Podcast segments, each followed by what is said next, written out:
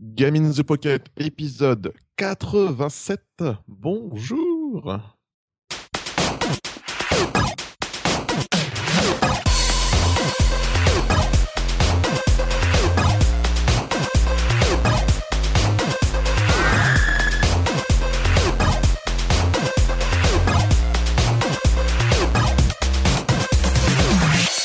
Bienvenue, chères poditrices, chers poditeurs, dans ce 87e épisode de Game in the Pocket, votre émission et notre émission sur le jeu vidéo mobile, qu'il soit sur iPhone, Android, Windows Phone de temps en temps, euh, sur 3DS beaucoup moins aussi, et sur PS Vita parce qu'on on, l'aime notre PS Vita.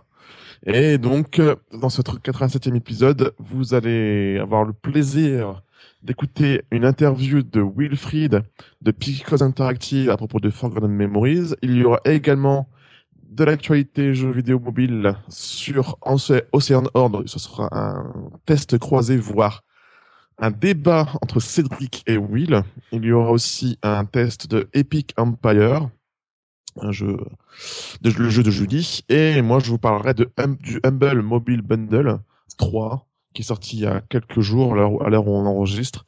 Donc il va y avoir pas mal de jeux et pas mal de contenu dans cette émission. Évidemment, je ne vais pas la faire tout seul. Il y a avec moi Cédric, Will et Julie. Ça va les amis?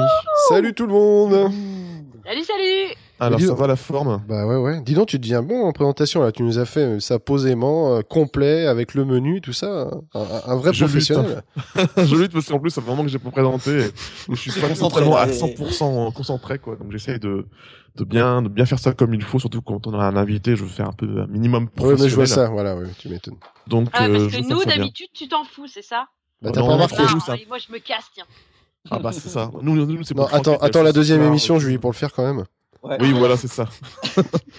et donc, euh, comme d'habitude, malheureusement, comme ces derniers temps, en fait, il n'y a pas tout le temps des émissions. On se débrouille avec les moyens qu'on a, avec le temps qu'on a. Et euh, donc, la semaine dernière, il n'y a pas eu d'émission. Non. Et euh, vous, pouvez compter sur nous cette semaine. Comme vous pouvez l'entendre, il y a une émission. Et la semaine prochaine, il y en aura une aussi, c'est sûr. Donc, vous pouvez compter sur nous, en tout cas, pour ces deux émissions. et on, fait tout ce qu'on peut, avec tout notre amour qu'on a pour notre émission, pour diffuser euh, nos, nos émissions euh, au moment où il faut. Plus, plus on est, plus c'est compliqué pour trouver des créneaux, des horaires pour pouvoir être euh, présents tous ensemble pour enregistrer. Donc, c'est un peu le bordel. bon, on y arrive. Voilà. Et donc, comme vous le savez, euh, dans Game in the Pocket, on aime d'un immense amour le jeu vidéo indépendant. Euh, le jeu vidéo qui apporte quelque chose, qui apporte euh, ces éléments de fraîcheur. On s'éloigne un peu de, de, de, des jeux mainstream. Et c'est pour ça qu'on aime aussi du coup euh, interviewer euh, des membres d'équipes euh, qui nous intéressent, de jeux qui nous intéressent. Et là pour le coup, s'il y a bien un jeu qui nous intéresse, c'est bien Forgotten Memories, un survival qui retourne un peu aux sources, alors que les grandes, les grosses consoles, les gros, les grosses licences abandonnent le vrai survival pour aller vers l'action. Là, ça fait plaisir de ah, voir des jeux. Tu, tu, trouves, toi? Moi, je trouve au contraire que. Ah, moi, je, moi, je trouve qu'on reprend un, un, nouveau tournant maintenant où on est passé sur de le l'horrifique un peu plus action à la Dead Space, j'ai l'impression, enfin même le, le, le dernier euh, Shinji Mikami, là, The Evil Within, je trouve qu'il revient un petit peu aux fondamentaux. Enfin, j'ai l'impression qu'on revient davantage justement. C'est. Euh, bah, tu prends les grosses licences comme Resident Evil ou. Ah oui, euh, oui, ça, oui, je suis. Ah oui, par contre là, oui, oui mais bon, on l'a vu comment ça. Aussi, hein, hein. Donc, ce sont vraiment des jeux qui se tournent vraiment vers. Oui, mais là, c'est des jeux qui sont sortis actuellement. Tu vois, maintenant, j'attends les, les prochaines générations où tu vois maintenant des jeux comme Outlast ou des choses comme ça qui reviennent quand même à des fondamentaux quand même je pense que le, le, le, le, lancement vers euh, le retour vers euh, le vrai vrai survival vient de l'indé et que du coup euh, les gros les gros les grosses boîtes justement les gros éditeurs voient ça ils surveillent ça et, ils voient que ça plaît donc mmh, mmh. je pense que c'est pour ça et en tout cas grâce à Psychose Interactive et la petite équipe il y a Forgotten Memories qui va arriver et c'est là pour le coup il me semble, un survival pur et dur. Et donc, du coup, nous avons plaisir de recevoir, j'allais dire ce soir, en tout cas dans cette émission, Wilfried. Salut Wilfried. Bonsoir à tous. Bonsoir. Bienvenue, hein, Game in the Pocket. Ouais. Merci, merci. C'est euh, qui, euh, qui oh, nous a bah, un peu euh, mis sur les rails pour euh, te faire venir dans notre émission. Et euh, comme c'est Cédric qui est toujours très proche aussi des, des éditeurs, des, de tous les développeurs. Donc, du coup, donc euh, Cédric va pouvoir euh, interviewer tranquillement Wilfried. Et on t'écoute et on participe bien évidemment. Please. I don't want to go back there.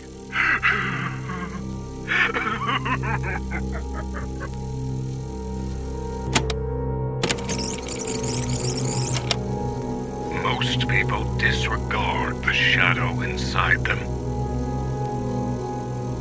We can perceive it in somatic sleep, in obsessions, or in some delirious fantasies.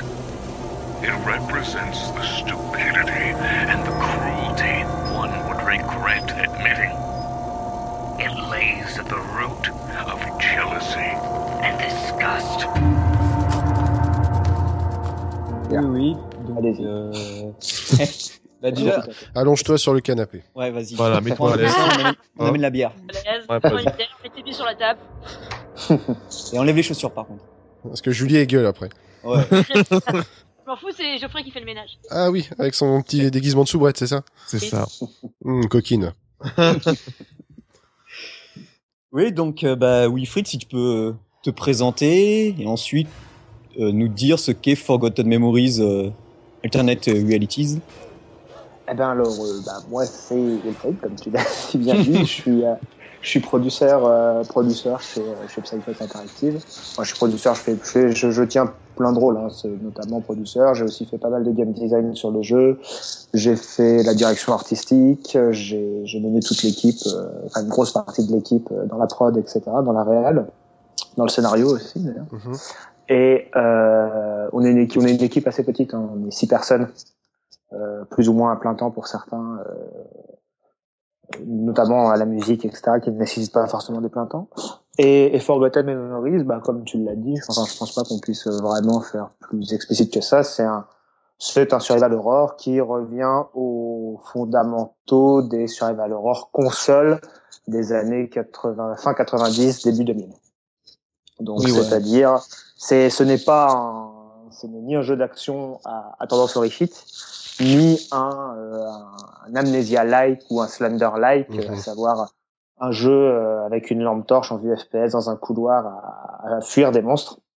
C'est vraiment un jeu euh, d'exploration, de réflexion. On résout des énigmes, on progresse en ramassant des objets, en les utilisant, etc., en débloquant des portes, en lisant des, des... le scénario se passe énormément via, le, via des textes à lire, comme Resident Evil ou Silent Hill. Mm -hmm. Et euh, et une composante action qui est certes mineure par rapport à l'exploration et à la réflexion, mais qui est quand même là, c'est-à-dire qu'on a quelques armes, quelques trousses de soins, etc., des monstres qu'on peut battre, euh, voilà. D'accord. Par contre, Wilfried, je vais juste le casse-couille de série. Je crois qu'il y a ton micro qui doit frotter sur ton pull, non? C'est possible. D'accord, c'est juste pour ça. Euh, je, moi, je, voulais, je, voulais, juste poser une question en fait par rapport euh, donc à, à, à, votre studio. Je veux savoir, c'est votre premier jeu du coup? D'accord. Et c'est notre premier jeu ensemble. On a travaillé sur voilà. d'autres jeux. D'accord. Euh, nous à côté, mais avant de se mettre ensemble, on, on a travaillé sur d'autres projets. Et là, c'est notre premier jeu ensemble. D'accord. Donc vous vous connaissiez déjà, enfin, tout, une partie de l'équipe. Ouais. D'accord. Ok, d'accord. Ouais, parce que moi, ce que je trouvais, justement, je suivais Georges en fait, du coup, et ouais. mais j'avais vu le jeu moi il y a deux ans environ, avec une ouais. petite vidéo qui était posée. J'avais même commenté, c'était le seul commentaire qui avait à l'époque sur le, le pseudo blog qu'il y avait euh, avec ouais. euh, quasiment rien. Et après plus rien. Donc moi je m'étais dit bah il y a plus rien. Et quand j'ai vu justement après euh, Georges qui, qui a reposté sur Twitter, j'ai fait tiens. Et après on a euh, discuté. C'est là que Georges c'est Georges, c'est le programmeur en fait. C'est lui qui a, c'est lui qui est à l'initiative du projet en fait. Et lui, il a commencé euh, depuis bien avant deux ans en fait. Je, me semble-t-il que c'était même un, un, projet de, de fin d'études en fait pour lui. Euh, il est canadien donc euh, je sais pas trop comment marche le système scolaire là-bas euh, post bac, mais euh, il a, il a, je me semble qu'il avait commencé ça. et puis ça a évolué petit à petit. Il a fait, il a testé plein de choses, des caméras fixes, euh, des caméras moins fixes, euh, plusieurs plusieurs éléments de gameplay, etc. pour en arriver un jour, euh, je ne sais pas par quel miracle d'ailleurs, il m'a contacté en me demandant si ça m'intéressait de faire ceci ou cela, c'est-à-dire surtout faire du design au sens large, aussi bien des dessins que, que du game design, que, que de la gestion de projet un petit peu. Et euh, moi, j'étais en fin de contrat là où je travaillais et euh, j'ai décidé en fait de sauter le pas parce que c'était quelque chose que j'avais envie de faire du jeu indé, même si j'étais déjà dans un studio indé, mais c'est un Mhm. studio indé, euh, un studio indé qui l'était plus ou moins, je dirais. Et, euh, et j'ai eu envie de voilà de, me lancer là-dedans. J'avais les moyens de le faire à ce- cette époque. Enfin, je les ai toujours d'ailleurs. Et, euh, et en plus, là, le, le fait de faire un survival horror à l'ancienne comme ça, euh, avec des composantes aussi modernes, euh, m'intéressait vraiment. Ah oui, un toi, truc que je voulais toi, ça te faire. parlait, quoi, d'accord. Ah ouais, moi ça me parlait, Mm, euh, ça mm. me parlait clairement. J'ai d'ailleurs j'ai pu, grâce à ce projet, expérimenter plein de choses, que ce soit des petits détails comme comme dans des choses plus larges, euh, sur ce que j'aurais voulu faire si un jour je devais faire un survival horror en tout cas. Et euh, du coup, bah, pour revenir justement à ce, bah, je crois qu'on peut parler un petit peu de Forgotten Memories, un petit peu pour l'histoire. Ouais. Donc, c'est, on, on est dans la peau de donc de, de Rose, une enquêtrice, euh, il me semble, euh, qui est euh, prisonnière dans un asile, mais euh, apparemment cet asile a l'air un petit peu bloqué dans le temps. Enfin, il y a euh, quelque chose avec quelque chose de temporel un petit peu, non? C'est ça. En fait, c'est c'est une histoire de euh, c'est une histoire de policier, d'en- d'enquêtrice en fait. C'est c'est une c'est une inspectrice qui travaille. euh, je sais plus je sais pas exactement le nom. euh, je me rappelle plus du nom des des services de la protection de l'enfance aux États-Unis en Mhm. fait, qui euh, qui enquête sur la disparition euh, d'une gamine et au début du jeu, son enquête l'amène. Enfin, on ne sait pas encore exactement pourquoi ni comment, mais l'enquête l'amène dans un vieil asile qui est désaffecté depuis plus de 12 ans. Euh, il neige très fort dehors. On est en, on est en 1991 euh, dans le Maine. Euh, c'est à l'époque où il y avait une, euh, une tempête, une, ce qu'on appelle la tempête d'Halloween. En fait, c'est une, un, un détraquement euh, naturel du, du temps qui a fait qu'il y a eu énormément de neige dans le Maine à une période où normalement il n'y en a pas. Et, euh, et, euh, et donc en fait, elle enquête là-dedans. Il se passe plein de rebondissements.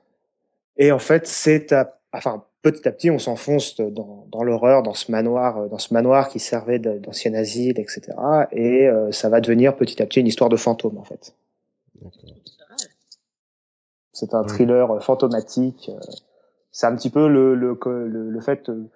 si je devais résumer ça, ça serait Resident Evil qui rencontrerait euh, Fatal Frame, le Project Ouais, Zero ouais, et, euh, et avec une ambiance très Silent Hill, c'est-à-dire c'est le jeu est très très bordélique, c'est-à-dire que y a, les décors sont très fouillés, toujours en bazar, ça suinte, ça, enfin ça suinte, ça Ouais, suinte ouais. pas de la même manière que ça, ça suinte parce que le c'est très humide parce qu'il neige très fort dehors en fait et que tout est désaffecté depuis 10 ans.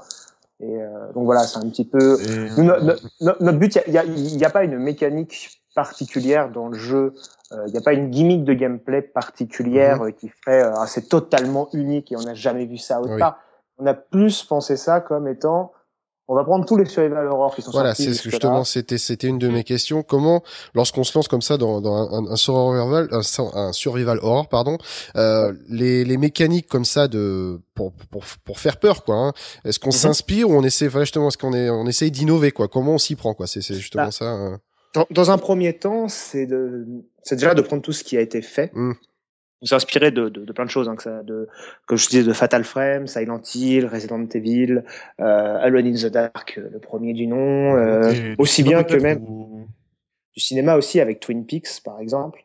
Ou euh, The Rings par exemple, ou là le, le cinéma j'en ai j'en ai vu tellement depuis deux ans que je je- je- j'ai j'ai dû voir à peu près tous les films d'horreur, en même même en passant par Chucky. Ah, mais euh, on a on a un grand spécialiste parmi nous, donc c'est pour ça que Ah, ça, ça. m'intéressait du coup, ouais, si t'avais, euh, si un, film, un film par exemple que j'ai que j'ai beaucoup aimé. Alors je je dis pas que je m'en suis forcément inspiré, mais un film qui m'a beaucoup marqué en histoire de fantômes, c'est Les Autres avec Nicole Kidman par exemple. Ah oui, oui, oui. Ah oui. Tout le monde m'avait Ah, parlé mais- depuis des années, et, Ouais. euh, et quand je l'ai vu, j'ai trouvé le film très bon et la fin m'a m'a vraiment Ouais. bluffé et je trouve que c'est une des meilleures histoires de fantômes qui ait jamais été racontée. Ouais, dans l'aspect un peu vraiment épuré et euh, sans tomber Ouais, dans voilà. surcharge d'effets. euh. J'ai été beaucoup inspiré par exemple par les deux saisons d'American Horror Story aussi, je sais pas si vous connaissez. Mhm. Ah oui, oui, oui, bah il y a, y a la Euh, 3 qui, qui est en ce J'ai moment. commencé c'est à ça. regarder la première, ne, ne me spoilez pas, pitié, pitié. Ouais, Je, te, je ne te spoilerai pas, mais en tout cas, ce- le- la première saison m'a beaucoup inspiré pour l'univers. Ah oui. Ah, je suis surpris, tiens, d'accord. je- je- non, mais ma, ma, pour le concept même en fait euh, du, du sujet horrifique qui, qui traite en fait, certains aspects m'ont Ah inspiré. Euh, de, de la saison. La et la deuxième saison, c'est plus pour son aspect visuel euh, puisque ça se passe dans le même lieu que le nôtre. Donc forcément, Ça. ça ça m'a implicitement en fait ça m'a beaucoup inspiré surtout parce que je les ai vus tout au moment où j'écrivais le scénario en fait. Mhm. et au Est-ce moment où qu'il y j'ai aura la le, euh, du coup le même côté footrack que dans la saison 2 où euh, c'est vrai qu'il y a enfin c'est un Non, non, méga, pas du tout. euh, best of un méga mélange de tout. c'est beaucoup trop là c'est ce gros défaut d'ailleurs de la saison 2 c'est qu'il Ouais parle ouais, de beaucoup gros trop de choses euh. c'est c'est non c'est pas du tout ça c'est là je, la saison 2 c'est plus dans l'esthétique en fait dans les idées par exemple vu que ça se passe dans un asile le fait qu'il y ait des cellules individuelles ou des ou des, des, des salles de groupe dans les asiles. Enfin j'ai- pas mal enfin j'ai pas mal. J'ai logiquement pratiquement. J'ai étudié j'ai étudié un petit peu comment comment comment comment étaient fabriqués les asiles dans les années euh, 50 60 etc et le fait par exemple d'avoir des salles communes le fait d'avoir des chambres individuelles le fait etc etc et euh, donc oui forcément cette cette, cette, cette série euh, implicitement bah, Oui, il y a un gros boulot derrière de documentation pour vraiment avoir un univers cohérent. Par Ouais, à- j'ai vrai, j'ai vraiment travaillé pendant. Sincèrement, j'ai vraiment dû mettre six mois en fait. Mhm. J'ai pas travaillé que sur les asiles. J'ai vu que c'est une histoire de fantômes, je me suis. En fait, la base pour écrire pour écrire l'histoire, c'était de savoir déjà comment j'allais la raconter Mhm. et une histoire d'horreur.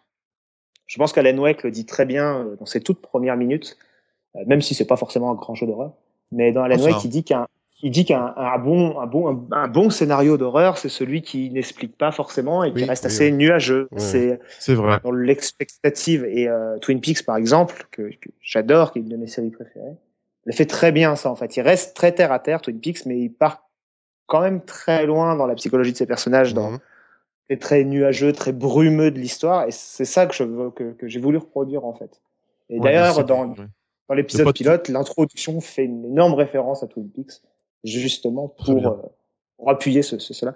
Mais euh, ouais, j'ai beaucoup travaillé. euh, du coup, du coup, en me posant la question de qu'est-ce qu'un fantôme, etc., qu'est-ce que l'âme humaine, ça m'a amené mes recherches m'ont très vite amené sur sur Freud, sur Jung, sur la recherche en fait de, de la psychanalyse, la recherche du euh, du parapsychisme, etc. Ouais, depuis ça, ça va quand même très très Ah, très ça va loin. loin, ouais, ouais, va- ouais. Non, mais c'est bien. Du coup, ça, ce qui en fait sûrement un univers cohérent et d'autant plus flippant du coup. Donc, euh, je Ouais. pense. euh, Mais- que- en fait, de mixer le côté réaliste d'une enquête policière qui est très terre à terre mhm. et qui petit à petit s'enfonce dans quelque chose qui est de plus en plus nuageux et de plus en plus incohérent.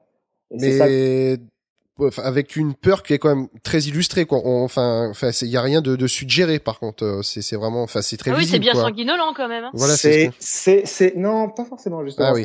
C'est difficile dans un dans un jeu dans un jeu c'est difficile de suggérer les choses. Ouais. C'est oui, très difficile. Oui, oui, oui. Alors ça dépend, ça dépend de ce que tu appelles suggérer. Si, si on le suggère dans le scénario, dans les métaphores, dans les décors, c'est Oui, très voilà. facile. C'est- Ça ouais, on ouais. le fait. Ouais, ouais. C'est très dur par exemple de suggérer la présence d'un monstre qui. Ah oui, ça, je suis, ah oui, ça, je suis complètement dans. Oui, film, c'est, quasiment, enfin c'est quasiment impossible. Je, je, ça serait- du son, Oui, sans- euh, je veux dire sans, sans même la, sans même la définir vraiment, enfin sentir qu'il y a vraiment une, ouais, enfin faire sentir ouais, une présence. Très euh, intéressant. ouais, ouais. Ce serait très intéressant de Et pour, enfin, moi, je sais que c'est quelque chose qui marche énormément. Moi, une peur illustrée, bon, quelque chose de sanguinolent, ça marche pas forcément. Enfin, c'est purement subjectif, mais ça marche Ouais, pas forcément avec moi. Mais par contre, quelque chose que je dois imaginer, mais là, ça me, ça me fait Oui, de toute flipper façon, euh, ça c'est bien.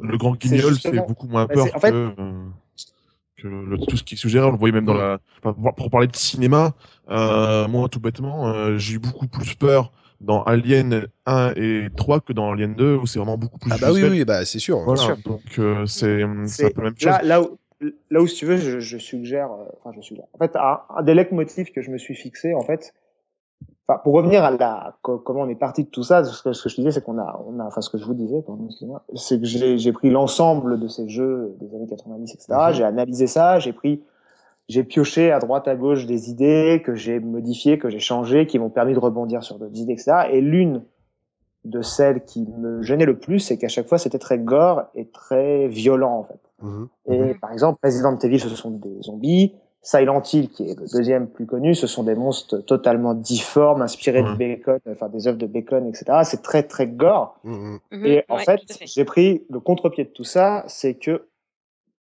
pour l'instant, alors peut-être que ça évoluera sur certains personnages comme les boss ou ce genre de trucs, euh, il n'y a aucun des monstres que j'ai designé qui soit gore. C'est-à-dire qu'il y en a aucun qui soit euh, un espèce de monstre avec des tentacules dans le dos Mmh. qui soignent de, Mmh. de bave ou de je sais pas quoi.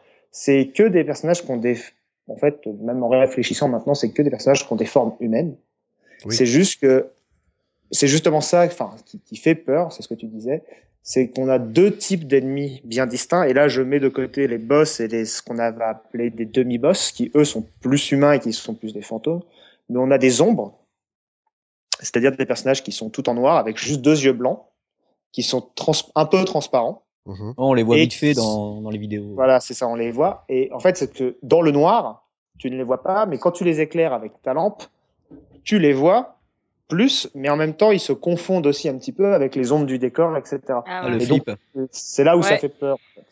Ah, moi, C'est que les que ambiances deux musicales aussi euh, qui me qui me font flipper. Je sais que euh, quand j'étais plus jeune, je jouais à Diablo 1 sur euh, sur ma PS1 et euh, je sais que j'étais obligée de couper le son en fait pour pouvoir y jouer parce que la musique elle me faisait tellement flipper. Sinon, euh, je faisais Ouais. euh, trois pièces, après je m'arrêtais de jouer, je jouais à autre chose, j'allais regarder un Disney. euh, je Non, mais ça après. aussi, là, c'est un truc qu'on a, qu'on a beaucoup, qu'on a beaucoup travaillé. Par Ah exemple, oui, on a préféré mettre des musiques qui sont très violentes et très stressantes quand on a un affrontement.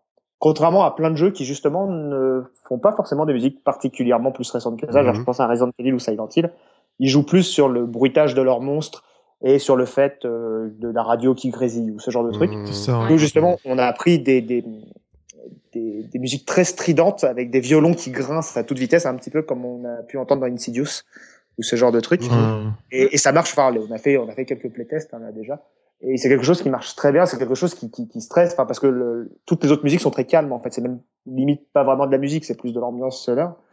Et c'est d'un coup quand ça explose et que les violons se mettent à partir dans Ah tous oui, les sens et qu'il y a quelque chose qui nous tombe dessus, c'est très très très très stressant en fait. Et, euh, Et enfin, du coup, pour ce, qui est de, la- pour ce qui est de la mécanique du moment de la peur, parce qu'en fait, du tout, on parle, on parle depuis tout à l'heure Resident Evil et euh, Evil et euh, Silent Hill, c'est-à-dire que Resident Evil, c'était plutôt basé sur les jump scares, je trouve. Et euh, c'était plutôt une ambiance pesante qui. Alors, je- alors oui et non. C'est-à-dire que euh, je suis pas fan des jumpscares. C'est pas Mm. quelque Ouais, chose que j'aime. c'est trop classique on, on- c'est ça. C'est, c'est facile en fait. Mais j'aime, ce que j'aime dans Resident Evil, c'est qu'ils arrivent à produire des jumpscares. Alors, à part à l'exception de certaines qui sont, qui sont de jumpscares assez jumpscares finalement, mais ils arrivent à produire des jumpscares via des éléments de gameplay. C'est-à-dire que Resident Evil, ils arrivent à, à te faire flipper parce que tu croises un hunter à un coin de couloir et que tu te dis, eh merde, j'ai pas mon fusil à pompe Mhm. Mm. parce que l'inventaire est limité et parce que c'est une mécanique de jeu. Et ça, c'est très fort en fait. Resident Evil, par exemple, le fait de ces sauvegardes limitées, c'est un, c'est totalement factice parce qu'en fait, ils en mettent beaucoup trop, malheureusement. Ou tu Mais- as autrement euh, Dead Space qui te prend à contre-pied, qui te fait croire qu'il va y avoir quelque chose. Par exemple, tu vas avoir une grille tremblée, tu vas avoir la, des bruits s'intensifier, et là tu te dis, Oui. bah c'est c'est cadeau, c'est obligé qu'il va y en avoir un. Et non. Et c'est au moment où tu c'est- pas que ça va te prendre par là, c'est derrière. parce que c'est parce que Resident Evil est trop vieux, je pense. Oui. Et que, et que malheureusement, enfin, à mon sens, à mon sens, il n'y a que le 1 qui soit vraiment un, très intéressant à Mhm. étudier à Resident Evil. Et tu prends le remake de Resident Evil, par exemple, sur GameCube. Oui. Il joue Rebirth. admirablement avec ça. C'est-à-dire que le couloir des chiens qui a choqué toute une génération de joueurs et moi, C'est ça. Oui. te On est d'accord. péter ce couloir, mais il n'y a pas le chien, et c'est quand tu vas revenir euh, au bout de 15 allers-retours et que tu, tu, tu l'as complètement oublié. qu'ils- Et, ça, c'est c'est absolument, ça, ça, ça s'appelle jouer sur du game, c'est un élément de gameplay. Mhm. Ouais. Alors, élément de gameplay et en même temps un élément, euh, un, un élément plus, euh, plus personnel parce que tu as joué au premier, justement. Et c'est absolument génial. Et Resident Evil 1, et là je parle vraiment du 1 parce que les autres, c'est- autre chose. Mais le 1 joue admirablement bien sur la peur gameplay. Mhm. C'est-à-dire crois c'est que un des premiers jeux. Un des premiers jeux, il fallait pas tuer les ennemis. Un des premiers jeux, tu avais tes sauvegardes limitées, tu avais peu de munitions, c'était quelque chose de difficilement concevable à Mhm. l'époque. Et moi-même, le premier, j'avais avoir 12 ou 13 ans quand j'y ai joué, je ne comprenais pas le. Enfin, genre, me- le- la personne avec qui je jouais me dit non, mais il faut que tu économises tes balles, il faut pas que tu tues le monstre, que tu clair. t'échappes. Je ne comprenais pas le concept. Mhm. C'est complètement débile. Il y a un monstre, je dois le tuer, point. Et c'est très marrant, c'est qu'on est revenu à ça avec les, avec les playtests qu'on fait. C'est que les gens, on leur laisse la possibilité de fuir, hein, comme Resident Evil ou Silent Hill. D'accord. Ils voient un monstre, ils y vont. Ah, mais t'as plus de vie, t'as plus de balles, c'est pas grave, j'y vais quand même.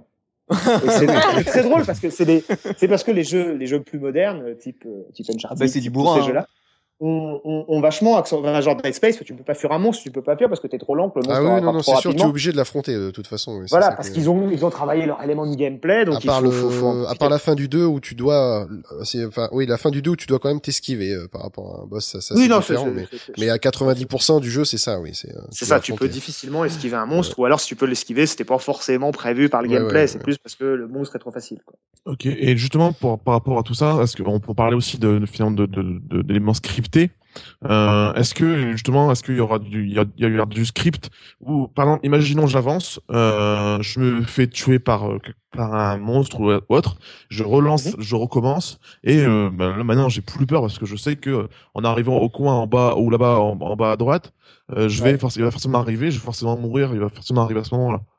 Et ça, ça peut Alors- aussi justement un peu tuer un peu aussi entre guillemets la peur à ce moment-là en fait. C'est ça. Alors, oui et non. C'est-à-dire que y a, on est obligé de scripter certaines choses.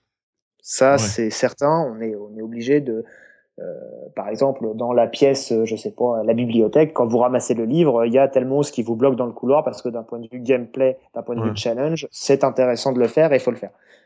Euh, mais euh, en contrepartie de ça, le jeu euh, a une progression qui est euh, qui est calquée entre guillemets calquée dans le sens où ça reprend le concept de Resident Evil 1.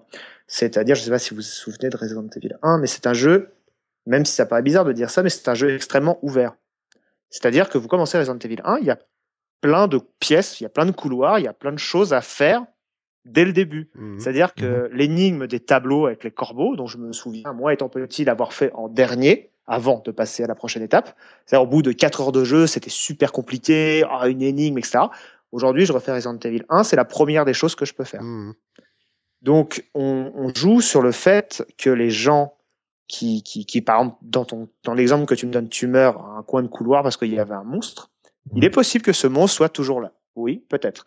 Il y a aussi des chances qu'il ne soit peut-être pas là, en fait, parce que peut-être que tu l'as déclenché parce que dans ta première partie, tu avais ramassé tel objet dans telle pièce et que maintenant que tu recommences, tu vas directement à ce coin de couloir parce que euh, tu as oublié de ramasser cet objet parce que finalement, tu étais dans autre chose au moment où tu es mort et tu as envie d'aller le faire et donc il apparaîtra pas.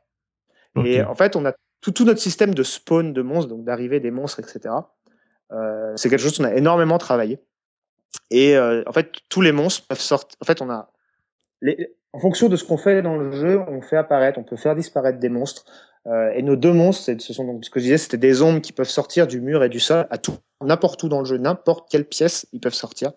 Et les autres, ce sont ce qu'on appelle des possessions, c'est des objets qui peuvent nous attaquer.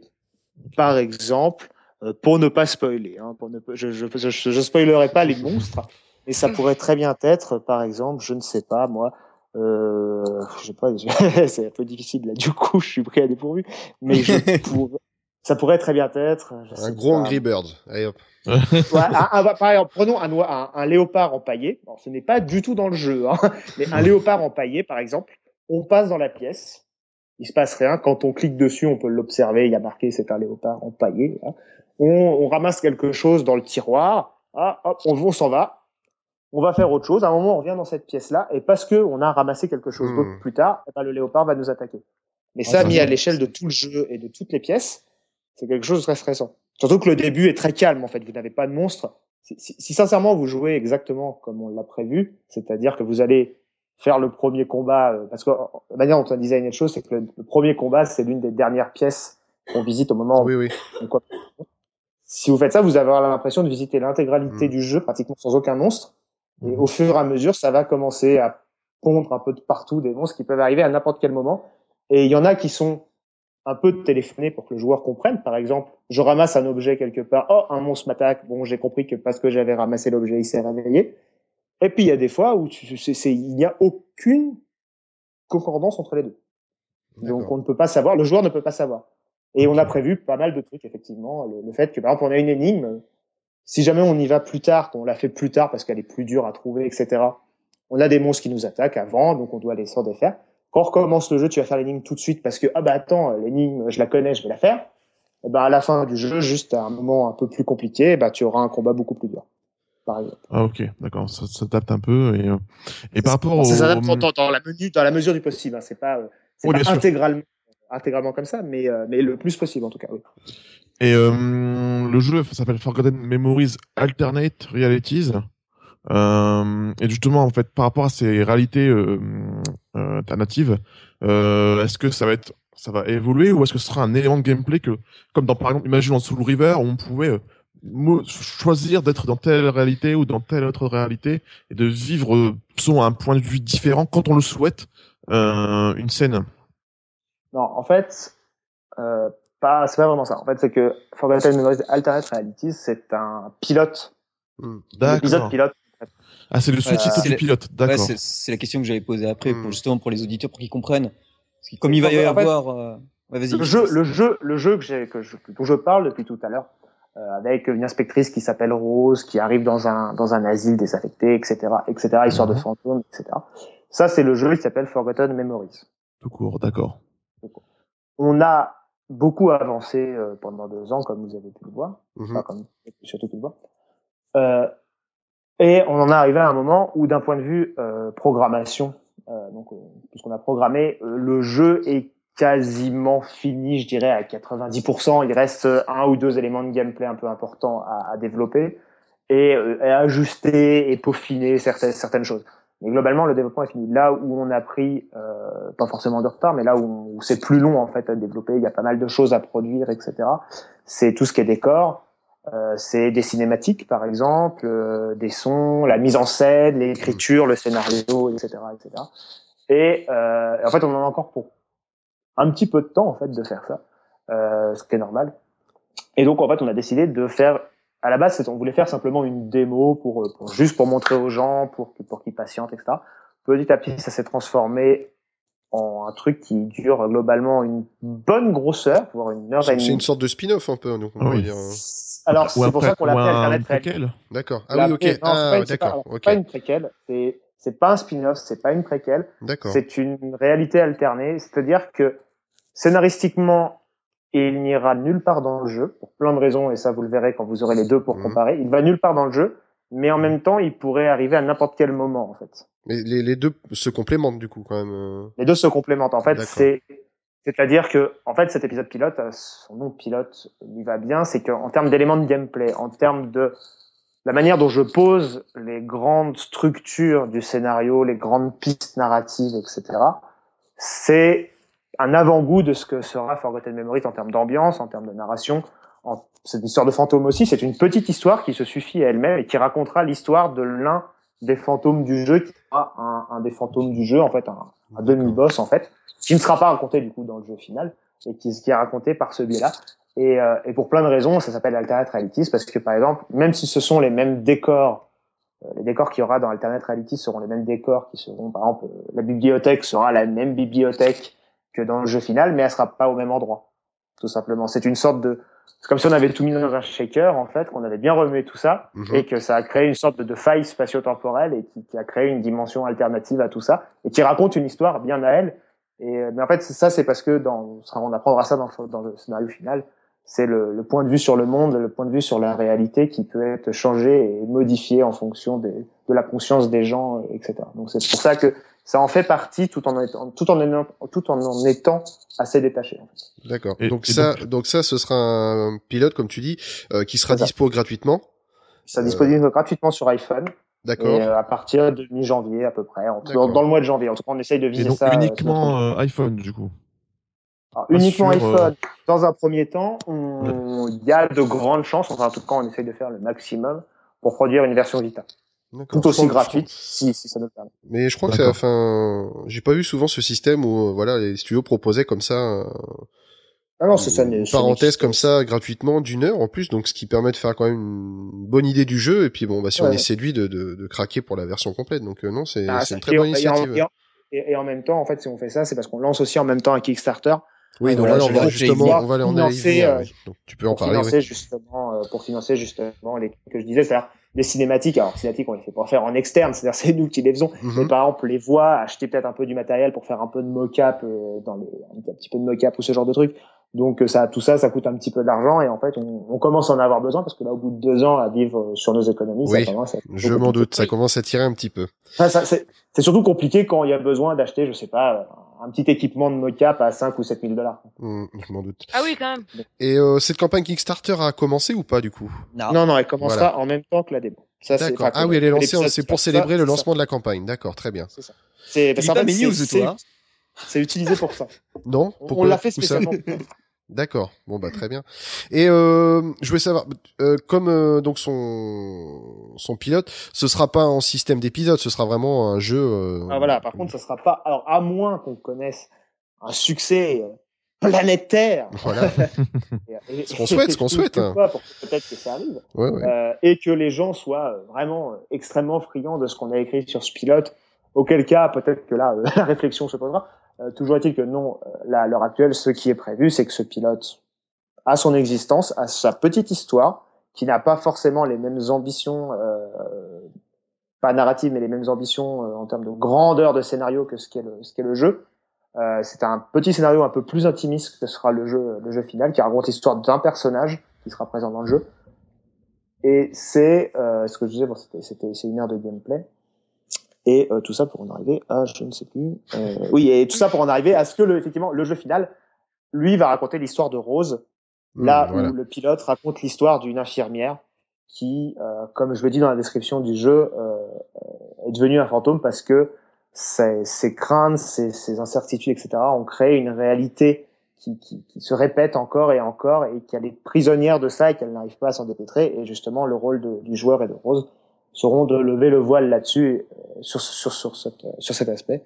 Et euh, donc c'est vraiment quelque chose qui est assez détaché du jeu. En fait. D'accord. Et est-ce qu'elle meurt à la fin? Non, je déconne. Et, euh, Oui, elle meurt.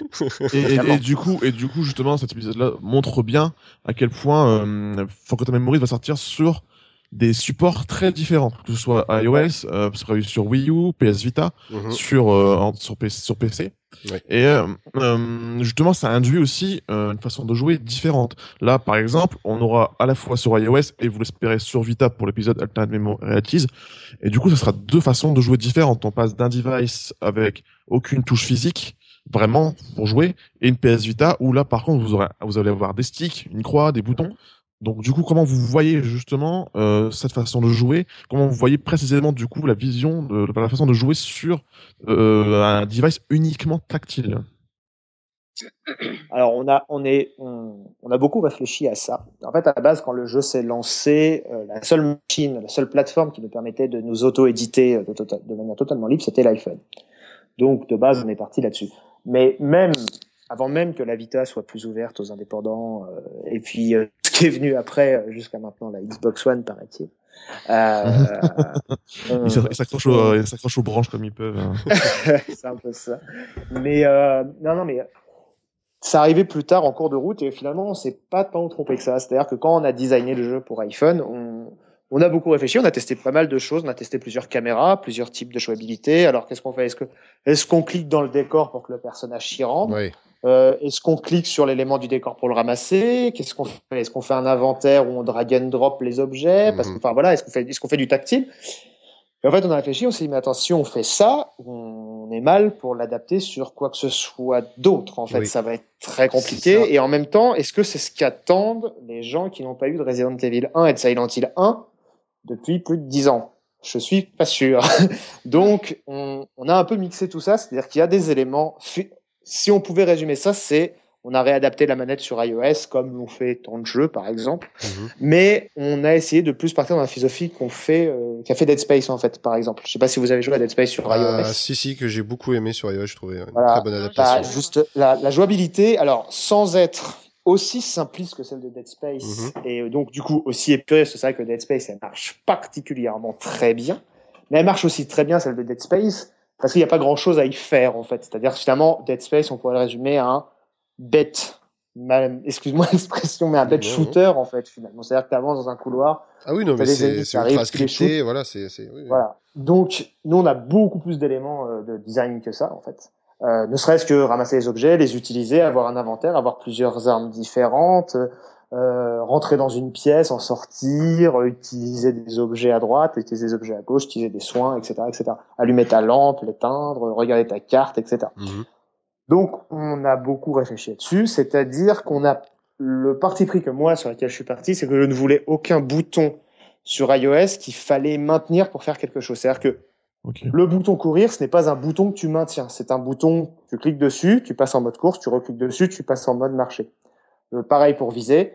Et par exemple, pour tirer, ce n'est pas un bouton tirer, c'est comme Dead Space, c'est-à-dire c'est toute la partie droite de l'écran qui te permet de tirer. Hmm. Pareil pour interagir sur des objets. C'est-à-dire tu t'approches d'un objet, par exemple une carafe d'eau qui est sur la table, tu as un petit feedback qui te dit ici, tu peux opérer une interaction, tu cliques sur toute la partie droite de ton écran, et hop, tu ramasses la carafe. En fait. Et pareil pour les sticks, un truc très classique, droite-gauche, etc. Hmm. Donc, il y a des boutons, il y en a pas beaucoup. Je, enfin, en tout cas, je trouve j'en ai fait le moins possible. Ouais, je pense, de toute façon, oui. Et, euh, et parce que, et, et mais par contre, l'avantage de ça, c'est que un portage Wii U, par exemple, ou un portage Vita, encore plus, est extrêmement simple. C'est-à-dire, par exemple, l'inventaire, à la Vita, on a un inventaire euh, en temps réel, c'est-à-dire dès qu'on clique sur le design de notre arme à l'écran, on a un inventaire euh, qui se qui se met sur le jeu, donc en transparent, avec les objets de quête, les armes, les medikits, etc. Le jeu passe au ralenti derrière. On peut continuer à se déplacer, à tourner la caméra, etc. Et ça, bah, par exemple, c'est très facilement adaptable sur Vita, puisque finalement, tu as un écran tactile aussi. La Wii U, c'est pareil, on va utiliser les gamepads pour ce genre de trucs. Et au final, on a eu du nez de faire comme ça, en fait. C'est qu'il y a des éléments qui font très, euh, très touch et très, euh, très iPhone, etc. Mhm. Mais on a, on a évité, on est, enfin, je pense que c'est un piège en tout cas. On n'est pas tombé dans le piège de faire euh, du, du, du, tactile et essayer de réadapter Resident Evil au tactile. c'est ça. Ok. C'est pas du tout l'intérêt. Mhm. Et, et, et je pense que même si certains éléments, on pourrait se dire c'est une simulation de manette sur un jeu, etc. C'est pas totalement faux, c'est vrai. Mm. Mais en même temps, c'est ce qui nous permet de faire le jeu qu'on veut faire, en fait. Sinon, c'est pas possible. Ça, sinon, il y a des gens qui vont râler en disant que oui, d'accord, euh, c'est, c'est sympa, mais c'est, c'est, c'est pas du Resident Evil 1 parce que je ne dirige pas mon personnage avec un stick. Ou autrement, tu fais un runner avec Rose, quoi. C'est ça. Et en fait, bah, par exemple, la, bah, non, mais c'est, très, c'est, marrant, c'est parce que, par exemple, le, trailer qu'on a fait, je sais pas si vous avez vu le, le trailer de gameplay. Bien sûr on, s'est posé une, enfin moi je suis quand on l'a fait, je me suis, on avait fait un premier trailer où on avait mis des combats un petit peu, des petits, des petits combats par-ci, un petit combat par-là, un peu d'exploit, enfin voilà, une espèce d'éventail de gameplay qui raconte finalement pas grand-chose parce qu'on n'avait pas l'intention de raconter grand-chose dans ce, dans ce. Oui, je pense, oui.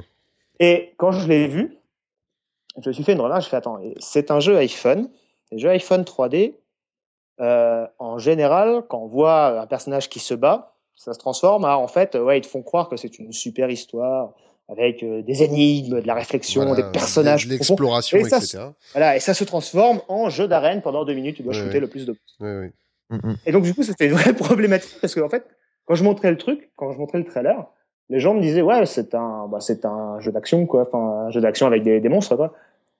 et là, je pense. du coup, on a fait une deuxième partie du trailer, on a fait, on a fait que de l'exploration. Et les gens nous ont fait ah, c'est un Slender-like. Eh ben, c'est vrai que sur iPhone, il n'y a que des Slender Lake. Et donc, du coup, c'est par exemple ça qu'on a fait. On a fait beaucoup de calme au début, beaucoup d'exploration, et que d'un coup, ça explose en termes d'action parce que c'est ce ah qu'est le jeu, en fait. On va beaucoup se promener, on va ramasser le journal du gardien, euh, trouver la clé rose qui va sur la porte rose, ah, j'ouvre, ah super, une nouvelle pièce, machin. Ah mon dieu, un monstre. Et en fait, vu qu'il y, y, a peu de combats dans le jeu, il y a peu de munitions aussi, ceci dit, chaque combat est globalement assez unique et toujours très travaillé, en fait. Donc euh, c'est pas un monstre qui se promène dans le couloir histoire de dire qu'il y, a un challenge à cet endroit-là en tout cas. Ok, merci. Donc, quand c'est très intéressant, le temps passe très vite. Et en fait, on est déjà quasiment 35 minutes euh, Non, bah, l'émission est finie, hein, tu peux le dire. Pour l'émission qui est censée durer trois quarts d'heure. Non, non, mais c'est vrai que c'est ultra passionnant. Donc euh, voilà, c'est vrai que du coup, on, ouais. on, se laisse partir. Mais bon, voilà. Voilà on va garder du coup un peu certaines choses un peu pour nous, mais on, va, devoir, on va devoir passer à une autre partie de, de, de, de l'émission. Euh... Bah, en tout cas, on souhaite un... Ouais. vivement déjà la sortie euh, donc, de, de, ce pilote, hein, qu'on puisse mettre les mains dessus. Moi sur Vita du coup parce que euh, les doigts ça suffira d'ailleurs. Parce que ce sera sur euh, iOS et moi je suis uniquement sur Android donc je ne vais pas pouvoir y toucher. Ah, mm. Désolé. Voilà. pas passer du côté obscur de la force. Voilà. C'est ça. T'as choisi la facilité. Il paraît que c'est très bien, mais le, problème, si on, ne le fait pas sur, on le fait pas sur Android, c'est que si on le fait, ça va plus que si on le fait pas parce qu'on va pouvoir le faire que sur certains modèles de téléphone. Sûr, Ça va pas bien marcher parce que ça va pas être la bonne résolution, le bon. Et sincèrement, c'est déjà tellement dur de faire ne serait-ce qu'un simple jeu en fait, euh, réaliser le jeu, que, que c'est quelque chose qui est, qui est- qui est- enfin voilà. quoi. Mais C'est euh, très sur, lourd pour euh, sur PS Vita, dernière question, après j'arrête moi aussi. Oui. Euh, ce sera juste en version euh, en version démat quoi. Du coup, ce sera. Alors euh, là, pour le moment, tout de Oui. suite là, oui, oui, voilà, c'est oui, ça. clairement, parce qu'on est indé et que et que de toute façon, on n'a pas les moyens de sortir une Oui, boîte oui, et surtout pas sur Vita parce qu'il faut produire des cartouches. Oui, je me doute, c'est qu'il y a un minimum Euh, quand même. Après, euh, tout est tout est possible. oui, ah bah, c'est sûr. Je sais pas, par exemple, je sais qu'il y a, enfin, je sais, je suis pas dans la confidence des dieux, mais presque euh, dans ce jeu, mais euh, il y a un, un éditeur japonais qui édite des, euh, des jeux occidentaux en fait comme Saints Row, euh, etc. Au Japon, qui nous avait contacté il y a quelques Ah. mois en fait, et qui était très intéressé, euh, non pas pour financer la production du jeu, mais Mhm. le jour où le jeu sort, s'il est prêt sur Vita euh, un jour, euh, pour l'éditer en boîte au Japon. Par exemple. Ah bien. Ah. Donc il est Ah. possible qu'il existe une version japonaise euh, en boîte, Donc, euh, peut-être. bon, bah, j'irai sur Play Asia alors dans ce cas-là. On essaiera de mettre la VF dedans. Voilà, ce serait super. Nickel, la grande classe. Bon, et ben écoute, franchement, merci. Euh, C'était passionnant et sincèrement, euh, Ça donne moi, vraiment envie, en tout moi. Ouais, très intrusqué.